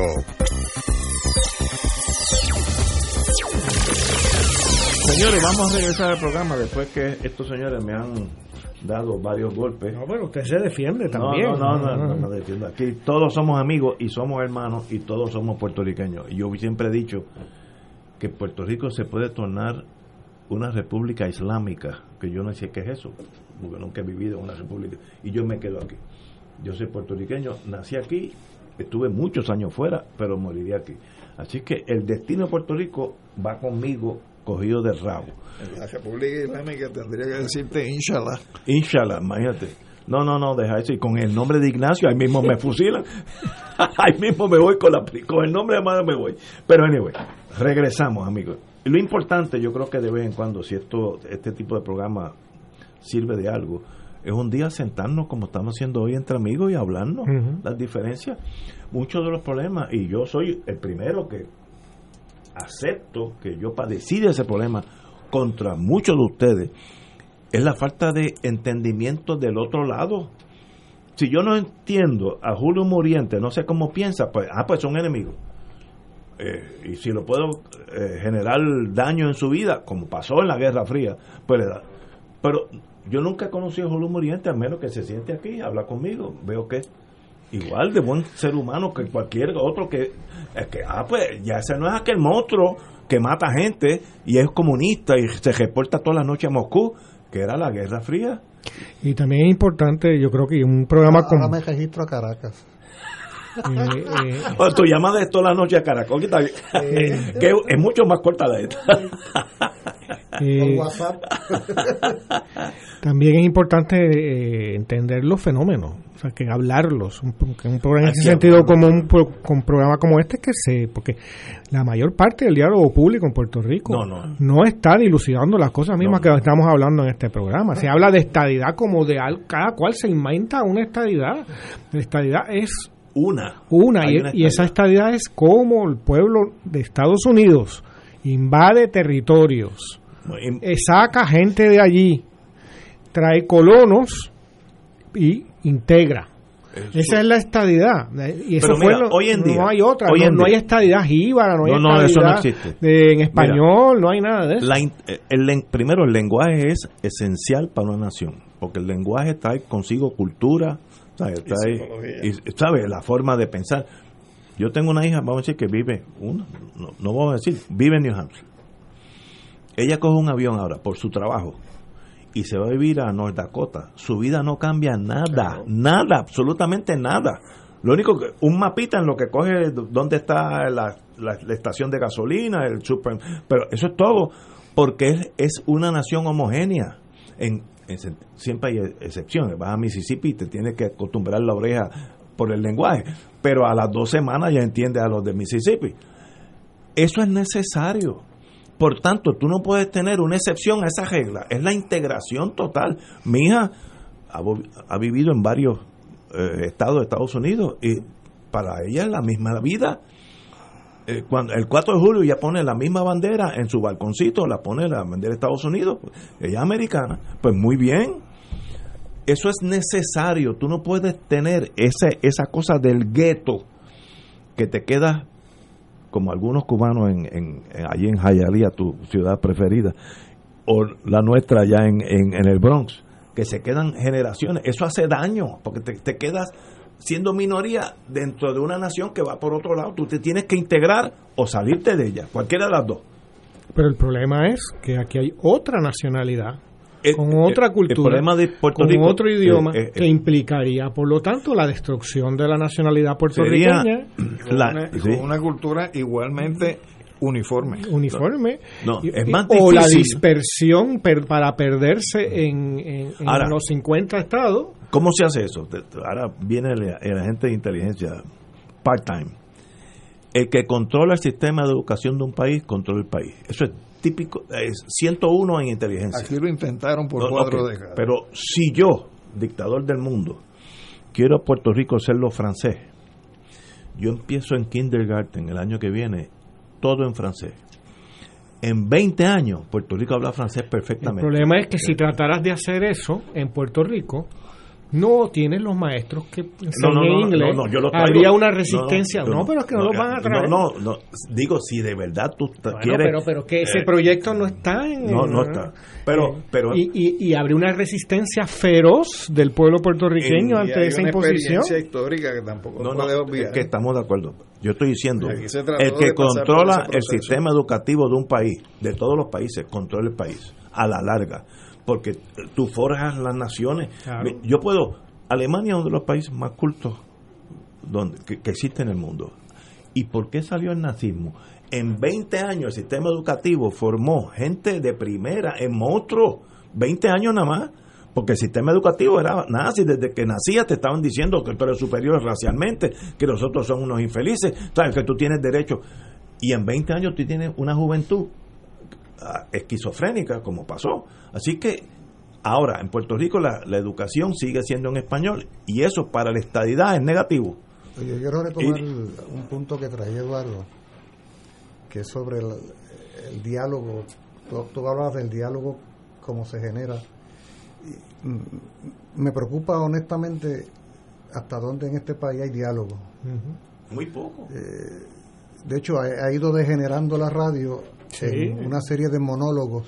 entre los dos del bipartidismo A ya una hay- gente le pagan muy bien para que tenga un micrófono una o dos horas diarias, lanzan su línea editorial, hacen sus comentarios, son como carriles exclusivos. venden matres Venden más. No, no, hay que, cu- cuando hay que tener doctorado, hay que tener doctorado para vender Toyota Mm. de la 167.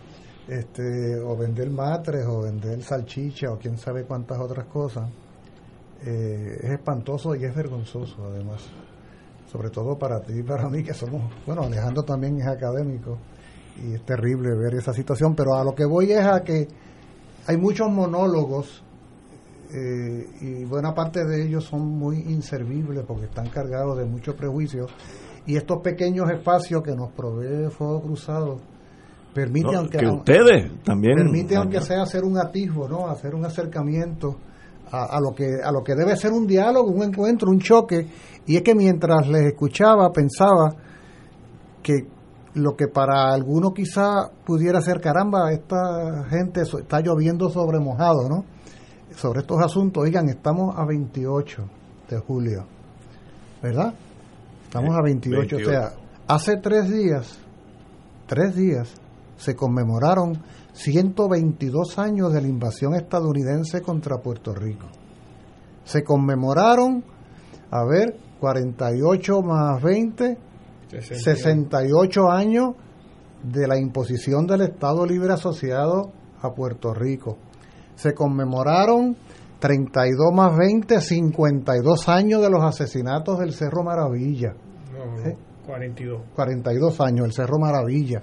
O sea, el 25 de julio, y, además estamos eh, recordando, conmemorando, celebrando, como usted quiera, el verano de 2019.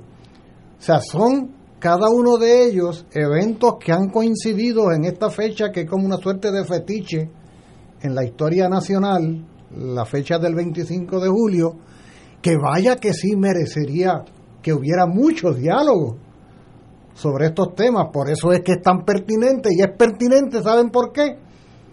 Porque la realidad impuesta hace 122 años se ha mantenido esencialmente inalterada. Eso es lo que le da pertinencia a lo que de otra manera sería un anacronismo. Pero el diálogo es mm, difícil de sostener, Julio, porque muchos de los que participarían de él están hablando desde un sistema de creencias y casi de dogmas pseudo religiosos políticos, como ideas así como la estadidad o el ELA, tal, fundamentalmente, que no tienen base real, ¿no? En estos días, bueno, eh, esta semana eh, se publicará en Claridad una columna mía, ¿no? Que se titula El Pactote Colonial, ¿no? Pactote es una mezcla de pacto y paquete, ¿no? Eh, eh, pero y re- reaccionaba a leer el domingo declaraciones de los candidatos, algunos de los candidatos del Partido Popular Democrático, y hablando de que cre- creen en la Estado Libre Asociado, o sea, como decir yo creo en tal santo, yo creo en tal religión, ¿no? Son artículos de fe. Y, y ese es un poco el problema que, que, que cuando hablaba con Ignacio, o sea, que tenemos que salirnos de las fes, de nuestros sistemas de creencia, para poder llegar ¿no? a- al pensamiento. Y mientras alguien esté diciendo de que yo creo en, en, en- en- estos deseos, porque esto es un deseo, el, el Estado asociado es un deseo, la estadía es un deseo, la independencia es un deseo, pero también es una realidad generalizada en el mundo. ¿no? El mundo está organizado para países independientes, no para Estado libre asociado, no para países que buscan la anexión a otro. Esos fenómenos, los últimos dos, prácticamente no existen en ningún sitio. Entonces, tenemos que entrar en ese diálogo. Mucha gente no está dispuesta, no digo que quiera, no está dispuesta a tenerlo porque implicaría enfrentarse a cambiar su mente. Implicaría una conversión, es decir, un- un- en el sentido original de la palabra, un cambio de mente y, y vislumbrar otras posibilidades. Es que incluso puede ser que tú te sigas reafirmando en las concepciones que tú tienes, pero estés abierto a chocar las mismas con el que piensa distinto. Porque el diálogo no necesariamente va dirigido a que Ignacio deje de ser estadista o que yo deje de ser independentista. Claro. Va dirigido a que podamos confrontar las distintas visiones que tenemos y sobre la marcha cada cual históricamente hará haciendo los ajustes que entienda. Pero el, el propósito, el motivo del diálogo no puede ser eh, tratar de que el contrario cambie su posición. sino que al contrario exponga su punto de vista y uno expone el de uno y se discuten los méritos o los deméritos de cada una de, la, de las posiciones que se asuman. Eh, Tal vez ustedes tengan mejor perspectiva que yo, pero yo creo que en Puerto Rico muy poca gente se están comunicando unos a otros. Todo el mundo ya tiene como un rol. Yo soy este, estadista azul, por tanto yo soy enemigo de los colorados, ni los verdes ni te ocupe y los otros no. Entonces tenemos estaciones, tenemos gente, entonces hablamos dentro de ese color azul y no hacemos nada por tan siquiera oír el colorado, el que está al lado. O sea, no, no, no se comunican, están hablándose la misma cosa en sus respectivos guetos políticos. Y es muy violento también, porque son conflictos, por lo menos públicamente, de, de- de- de gran violencia. Fíjate que, fíjate que, fíjate que interesante cuánta pertinencia adquiere a la luz de lo que hace un instante unos y otros hemos dicho esa idea de la Asamblea Constitucional de Estatus como concepto de punto de encuentro. Los amigos y amigas Radio Escucha, pónganle el nombre que quieran. De lo que se trata es de la gran pregunta. ¿Tendremos la capacidad nosotros de conseguir un punto de encuentro que haga que dejemos de estar cada cual en un carril exclusivo de intolerancia total? Porque la Asamblea Constitucional de Estatus lo que está proponiendo es justamente eso, es justamente que nos encontremos desde la diferencia en la búsqueda de puntos de coincidencia. La importancia es que eso te abre un carril para- paralelo a lo que es el proceso electoral y el canabili- cana- canabilismo político. Canibalismo. Canibalismo político. ¿Por qué? Porque en la medida en que tú sacas el issue del estatus de lo que es el proceso electoral de cada cuatro años, tú podrías estar votando por una persona que se postule, que tú crees que es un tipo decente, serio, honesto, independientemente crea desde una perspectiva distinta a la tuya cuál debe ser el futuro del estatus. Porque el futuro del estatus se va a estar discutiendo en otro foro. Y yo creo que así se accedería a mejores gobernantes, a mejores legisladores, a mejores alcaldes, porque ya se saca el issue del estatus político de lo que es la propuesta que traiga cada candidato desde el punto de vista de programa, de lo que le esté ofertando al pueblo como, como administrador o como legislador o como alcalde de ser electo.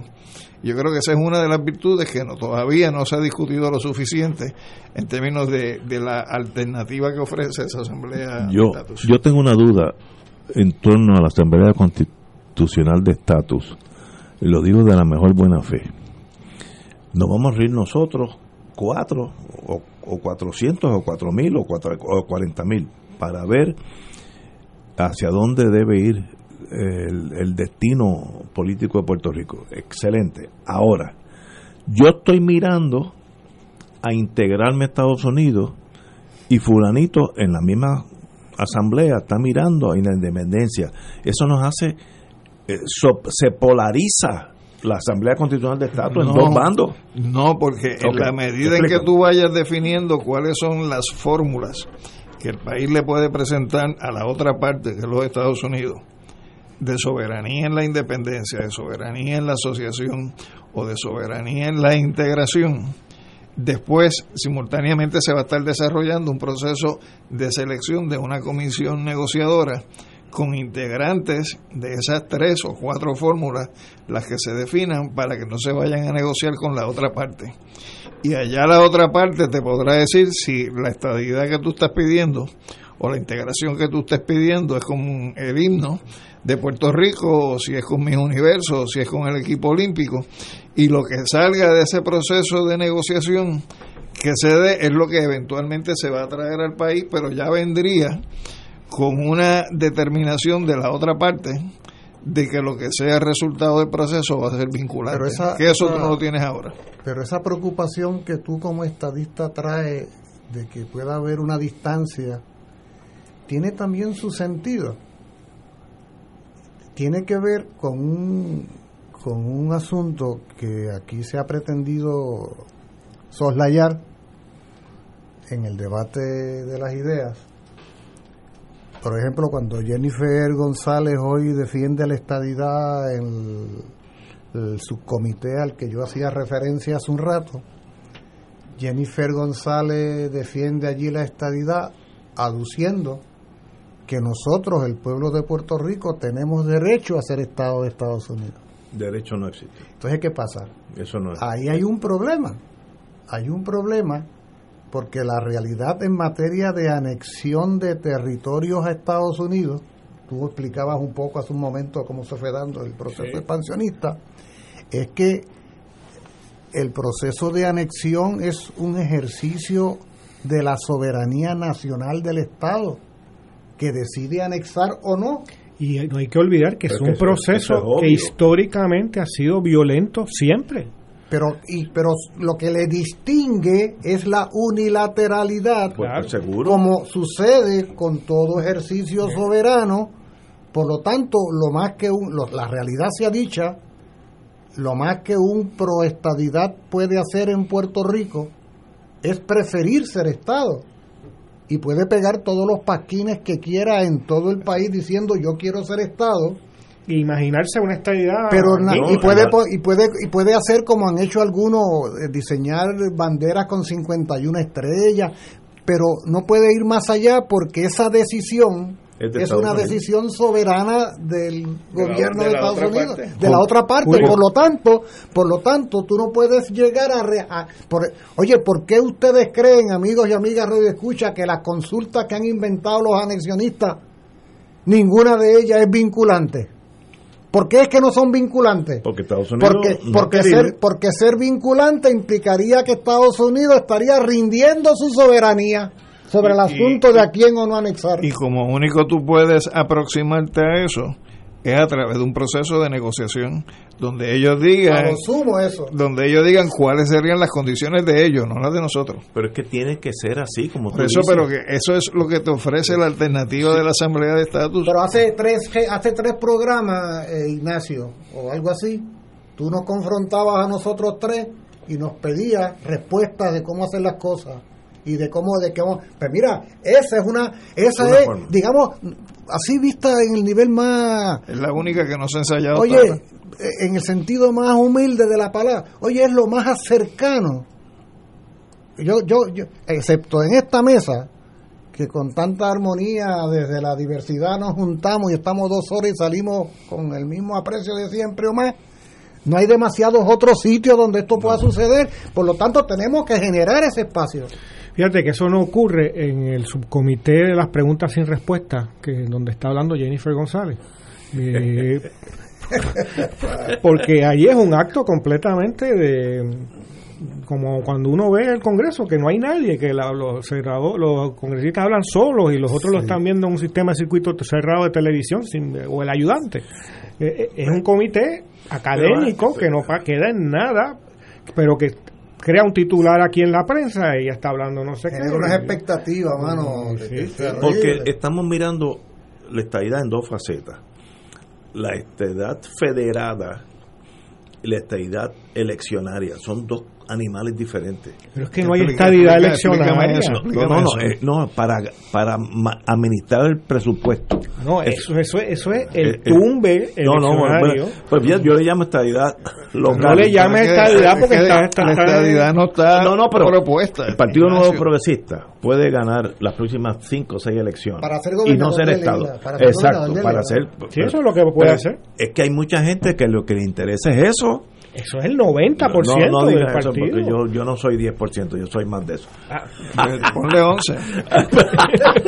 Podemos transigir. Bien- bien generoso, no ponle 11. Pero, pero, hay alguien que piensa que Puerto Rico se va a integrar a Estados Unidos por un derecho divino. Sí, un montón de gente de ese partido. Pero es que eso no es cierto. Pues está. Estados Unidos. La responsabilidad de uno es sacarlo Es, de- importante hablar las cosas. Estados Unidos va a permitir que se integre a los Estados Unidos, aquellos estados que Estados Unidos determine que le conviene. Punto. Así ha sido desde que llegaron los peregrinos a Plymouth Rock. por ahí para abajo, lo mismo. Y lo que habría que añadir que ese proceso que ellos van a determinar siempre ha sido un proceso muy violento que ha implicado De- de parte la de- de destrucción de, los pueblos originarios de esos territorios. que y su suplantación por colonos estadounidenses. Estados Unidos pienso ahora como, como anglosajón, tenía que moverse hacia la costa del Pacífico, como lo hicieron, y el que estuviera por el, me- por el ¿por te- medio, por qué tenía? Porque por- es, ¿Por qué es tenía? una nación que llega... No, pero ¿por qué No, tenía? no, no, no. Llegan un, un montón de ¿Y europeos. por qué no se extendió hacia el norte que está Canadá? No, trataron, pero que los ingleses estaban allí molestando. Pero si no los dejan, se los coge. Eh, eh, con México tuvieron la ventaja, piensa como anglosajón, que el ejército mexicano era flojito y no y se quedaron con todo eso. Pero hasta vamos Texas. a decir, piensa como mexicano. Ah, bueno, es Te quitaron el Ah, 55% ah, de tu estipulado, territorio nacional. Estipulado. Pues pensemos como puertorriqueños, no vamos a pensar como, como, No, como no, no, estadounidenses. pero estamos explicando por qué Estados Unidos corre hacia el Pacífico. Es el, el crecimiento natural. Si tú vives en New No es Jersey. natural. No. Eh, eh, eh, eh, si tú vives en New Jersey y caminas 20 millas, Pero estás, ¿por qué tiene que ser estás natural? en Ohio. Eh, no, porque es el, el, el ser humano se desplaza no es un caminando. proyecto político. Había un proyecto político. Ah, te voy a decir cómo se, hizo en aquellos años. Eh, ¿Cómo se llama? Land Grant. Es si tú estás dispuesto a vivir en esta finca que es de aquí a Arecibo, yo te la doy gratis. Entonces tú venías desde Kentucky en una carreta a tiro limpio con los indios. ¿sabes? Eso era Violencia. uno contra otro. Y cogía esta finca, porque entonces eh, vas colonizando con anglosajones hasta que un día llegaste al Pacífico. De acuerdo. Pero es que si eres anglosajón, es lo lógico. Vas colonizando lo que te robaste, No, no matando robaste. indios. No. Ah, Es que yo, yo quería crecer y a veces habían unos indios. Pregúntale al general Se Costa. te ponía en el medio. que el general Costa murió a tiro limpio. Porque y lo pasa, indios- Ignacio, es que no se puede ignorar, porque son de- tan seres humanos como nosotros, y nosotros los puertorriqueños estamos en la posición de esos indígenas. De hecho, Puerto Rico es considerado en el Comité de Asuntos Indígenas de Estados Unidos, Sí, sí. el Congreso. Para Estados Unidos nosotros somos aborígenes. Pero es que desde el punto de vista de, de anglosajón, tienes razón. Pero es que no hay tal punto de vista anglosajón. Eso, eh, Estos son ameri- el imperio dice, No, pues, eh, eh, esto es un grupito, igual que las eh, tribus indias que todavía existen por allá este, en North Dakota, pero son seres humanos igualitos que los anglosajones. imperio, esos son ellos, no nosotros. Es que estamos hablando, ahora estamos cambiando. Como puertorriqueño yo estoy con ustedes. Ahora, si anglosajón yo estoy con Estados Unidos, la lógica es el que Pero se que me meta no- por el medio de Oye. aquí hasta el Pacífico. O sea, que es una lógica criminal entonces. No criminal, expansionista. Yo, Ah, yo, yo, yo, yo quería ser una Pero nación. es que tú no puedes establecer ese- eso de que como anglosajón es así y como puertorriqueño es así. Eh, no, que son dos cosas diferentes. Por eso entonces tienes que decidir por una de las dos. O, eh, Esto es una decisión muy personal de, de todos los puertorriqueños o todos los americanos, si nos quieren o no nos quieren. Po- Podemos estipular que los puertorriqueños y los estadounidenses somos seres humanos Somos seres humanos, y tenemos igual derecho a, a- a- a- a la tierra. seguro. Eso es Pues por lo tanto, no se puede validar entonces la usurpación del territorio de uno No, no, por el no. otro. Podemos estipular Entonces, que eh, somos dos naciones distintas. totalmente distintas. Dos Pues culturas ya, totalmente ya distintas. hemos contestado. No, no, pero que pero es que la verdad hay que decirla en esta mesa Sí, pero- porque si no estamos con- la conclusión a la que luego dos se llega- naciones. Ahora, Por lo tanto, no es la nación, es aquella nación no, y no. esta nación. Si piensas como norteamericano, la nación es la de ellos. Y si piensas como puertorriqueño, la nación es la si, nuestra. si pienso como, como vietnamita, pues la la nación, aquella, es la de ellos. Pero la realidad pero- nuestra es que la nación es la nuestra. Ok. Y si pienso como estadounidense, yo no pienso que hay una nación, yo pienso que hay muchas naciones. No, pero es una Sí, no, a no ser que esté loco. No, no, no. O sea, porque tengo que ver que hay muchas naciones en el mundo. un estado No, multinacional. no, no, pero a la hora de los tomates, una bandera. No, no, dentro de Estados un- Unidos. Pero Ah, bueno, dentro, estoy Y- hablando dentro de Estados pues Unidos. Estados Unidos tiene que ver que Puerto Rico, como ha visto, por eso Mira. no lo ha integrado. Te voy a decir una experiencia, que no sé si estamos robando mucho tiempo. Yo llegué al, al rango de capitán de navío en la Guardia Costanera, por suerte o destino, lo que fuera. Y para ese rango, que es antes de almirante, eh, pues en aquellos tiempos, Coronel, ¿no? Es coronel en el ejército.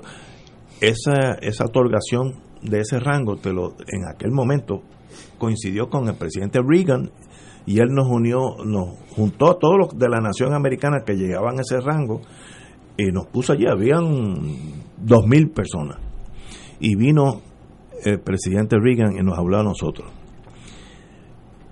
Lo que dijo fue una, eh, tenía un control de, la mente norteamericana. Dice, miren, ustedes me están mirando a mí, me dicen Mr. President. Eso no es cierto. Ustedes son América. You are America. I just administered. Ustedes son la nación. Ustedes son los que valen. Ustedes han hecho esta nación lo que es. Mira, aquella gente se paró allí yo me sentí excluido de ese grupo. Si ese momento Reagan dice vamos a invadir a, vamos a invadir a Canadá, se, se acaba Canadá. Porque sentí el patriotismo norteamericano casi sin rienda, lo sentí en, en, mi cuerpo, porque allí todo el mundo dijo, somos americanos. Y eso es muy bueno si eres americano, porque allí habían oficiales de las cuatro esquinas de Estados Unidos y funcionan como uno. Pues es el, eso es Estados Unidos. Ahora, estoy con ustedes. Esto es una nación diferente. Pues sí, ha sido culturalmente, no hay duda. Yo me, yo me muevo ahora mismo y caigo en Venezuela. Los ajustes que yo tengo que hacer son mínimos. Hasta en la comida, nada, nada. La forma de hablar. La lengua. Nada, Las expresiones son casi idénticas. Yo, yo caigo en North Dakota, me tengo que ajustar. O en Hialeah. No, no, no, es que tú sigues. Este me tranca el doble. Oye, que quiero hacer un breve comentario. Muriente, usted tiene la palabra. Re retrotraerme por un momento. Hoy ha sido muy buen programa de, con ustedes. Al tema de la Asamblea Constitucional Ajá, de. Volvemos para atrás. Porque observemos que el concepto de la Asamblea Constitucional de Estatus lo de, que. Deja interrumpirte porque nos hemos comido 10 minutos de más. Vamos a una pausa y regresamos Ah, con adelante. la Asamblea Constitucional de Estatus. Fuego Cruzado está contigo en todo Puerto Rico. Los partidos tradicionales deciden quiénes serán sus candidatos y el programa de análisis noticioso con la perspectiva más certera del ambiente electoral nacional te trae su tradicional especial del día de primarias. Sintoniza Fuego Cruzado el 9 de agosto desde las 3 de la tarde y entérate primero que nadie de las tendencias en los colegios electorales y el resultado oficial de las votaciones. Únete a Radio Paz 810 AM y Canal 13, cadena oficial de Fuego Cruzado, el domingo 9 de agosto desde las 3 de la tarde para el especial del día de primarias. En Oro 92.5 FM, Radio Paz 810 y el Canal 13 estamos trabajando a tono con la emergencia que en estos momentos está viviendo Puerto Rico. Estamos ofreciendo nuestros servicios al máximo con el personal disponible según nos permitan las circunstancias. Si tiene un mensaje para ofrecer a sus asociados, clientes o personal, solo tiene que llamar al 787-349-7949, 787-552-0825 y nuestros empleados le comunicarán al personal de ventas para atender su necesidad. A nuestros clientes estén en comunicación con su ejecutivo o ejecutiva de ventas que continúan ofreciendo sus servicios como de costumbre. Recuerden los teléfonos 787-349-7949 y 787-552-0825. Fuego Cruzado, el programa de más credibilidad en la radio puertorriqueña, es ahora la tribuna abierta de análisis noticioso, con diversas perspectivas que exploran el trasfondo de lo que acontece a diario y cómo nos afecta. Escucha Ignacio Rivera y sus panelistas invitados de lunes a viernes en Fuego Cruzado en transmisión diferida a las 10 de la noche por Oro 92.5 FM. Radio Paz te ofrece el mejor motivo para levantarte temprano y disfrutar el comienzo de un nuevo día de lunes a viernes con Enrique Liboy y Radio Paz en la mañana. La dosis perfecta de noticias, deportes y éxitos musicales de todos los tiempos, humor y curiosidades, calendario de actividades y tus peticiones musicales por el 787-300-4982. Conéctate con el 810 AM de lunes a viernes con Enrique Liboy y Radio Paz en la mañana.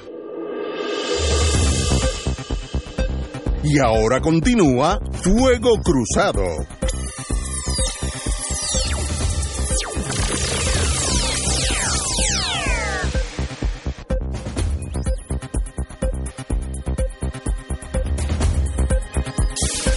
Pasamos, nos quedamos en la Asamblea muy- Constituyente. muy- es que quiero retomar el punto No, para tome. llamar la atención al hecho de que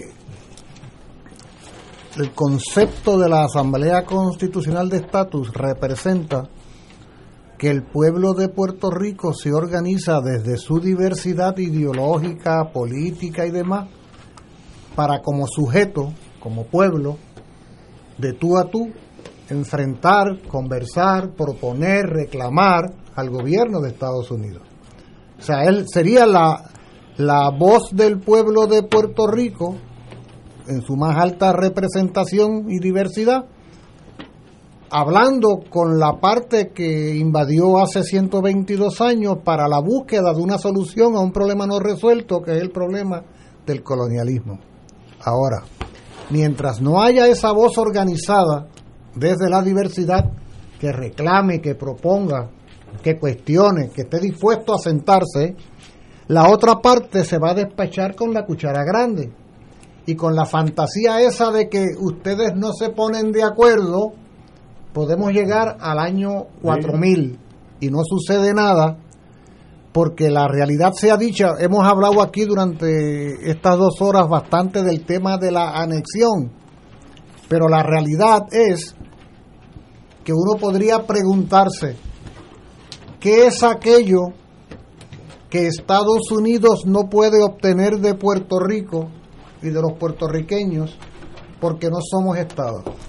O sea, ¿qué, qué riqueza, qué, qué asunto vital o sea, ¿en qué medida después de todo el colonialismo supone o no una relación de dominación total en lo que tiene que ver con lo sustantivo, con lo material, con lo concreto, con, lo, con la riqueza, con el territorio, con el comercio, con lo que da sentido a la relación de dominación? Que eso en la etapa imperial ya Estados Unidos lo superó. Estados Unidos puede mantener la misma, la misma inversión y el mismo poder económico en Puerto Rico que tiene hoy desde la independencia.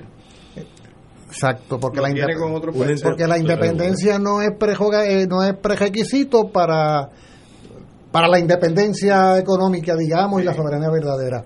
Ahora, lo que quiero decir es, nadie espere que si nosotros como sociedad no acabamos de ponernos de acuerdo para hablar y reclamar como pueblo y nación, a nadie se le ocurra pensar que a la metrópoli, a quien nos invadió, se le va a ocurrir de buenas a primeras y graciosamente venir a proponernos nada. Que hay intereses económicos que les conviene la zona de confort que crea la colonia. Pero es que los imperios, como dije al principio del programa, son como los elefantes. Para que ese elefante se levante y camine, tienen que tener un estímulo. Si aquí no hay problema con la colonia nos quedamos cuatro mil años porque Estados Unidos no tiene problema pero si el mejor ejemplo nos los da los propios Estados Unidos si los llamados padres fundadores porque en ese país no hubo madre fundadora fue padre fundadora padres fundadores blancos ricos aristócratas esclavistas oye si esos señores no se hubieran reunido y no se hubieran organizado y no se hubieran visto aquel 4 de julio de 1776 allá en el Liberty Hall y no se hubieran atrevido a hacer las cosas que hicieron, pues serían todavía colonia británica. Ingleses, sí. Serían ingleses. Seguro. Pues vamos a seguir los pasos de ellos. En política exterior siguen siendo ingleses. Vamos a hacer. Oye, ¿por qué no, por qué no usar como ejemplo lo que ha sido la historia? Lea, lea cualquier amigo radio escucha, léase la Declaración de Independencia, esa que escribió Thomas Jefferson, según dicen léasela para que usted vea que cualquiera de nosotros puede suscribirla en su esencia. Por eso es tan anacrónica la realidad nuestra, porque mantiene vigencia lo que ellos hicieron hace más de 200 años. Pero si de aquí no hay el empuje para mover ese elefante, el elefante no se va a mover. Pero, acuérdate que aquí hay eh, el 4 de julio hubo una conmemoración grande. Eh, el 25 de julio hubo una conmemoración grande. Sí, de, y, ayer el 27 de julio. Y el 27. Y, y, o ahora. Ah, y mientras estamos hablando ahora en el subcomité de las preguntas y respuestas, están abogando por la solución. Pero es que, ¿qué eh, problema tiene Estados Unidos? Piensen como anglosajón cuando digo anglosajón es el establishment americano. ¿Qué problema tiene Estados Unidos con Puerto Rico ahora mismo? Ninguno. Yo estoy de acuerdo contigo. No hay ningún problema, pues se queden igual. Yo creo que la propuesta de una asamblea constitucional de estatus es una confrontación ah, a los Estados Unidos, porque sería nosotros asumimos nuestro propio rol como pueblo de iniciar un proceso que nos lleve a la descolonización. No como partido, no como Que nos lleve a la descolonización. Si los partidos se acabó. Y desde el punto de vista de ustedes que dicen que mientras nosotros no nos pongamos de de acuerdo, no vamos no van a fijar posición. Ahora estamos de acuerdo. Ahora estamos de acuerdo y tenemos un método para ir a negociar con ustedes las opciones. Así que yo creo que ese, ese dato de autoconvocarnos es un primer paso en un ejercicio de libre determinación. Pero de no pasar nada de ese calibre, seguimos en el divertimento por ahí para abajo, Sí. siglos por ahí para abajo. Y entonces seremos la última colonia del universo, porque vamos al, al son que vamos. Por eso es que tenemos que cruzar nuestro propio Jubicón, No, no, estamos, aunque sea de desafiando a Joma. Estamos de acuerdo. Y si hay que dar este programa en inglés de aquí a unos años, lo damos en inglés. Señores, qué privilegio estar, verdad que hoy disfruté mucho este programa, así con ustedes, eh, los, los amigos y hermanos que piensan diferente a mí.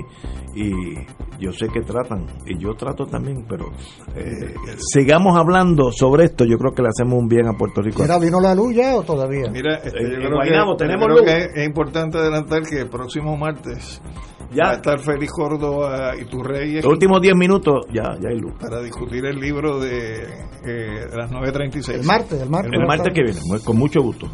Señores, tenemos que irnos, así que será mañana miércoles a las 17 horas.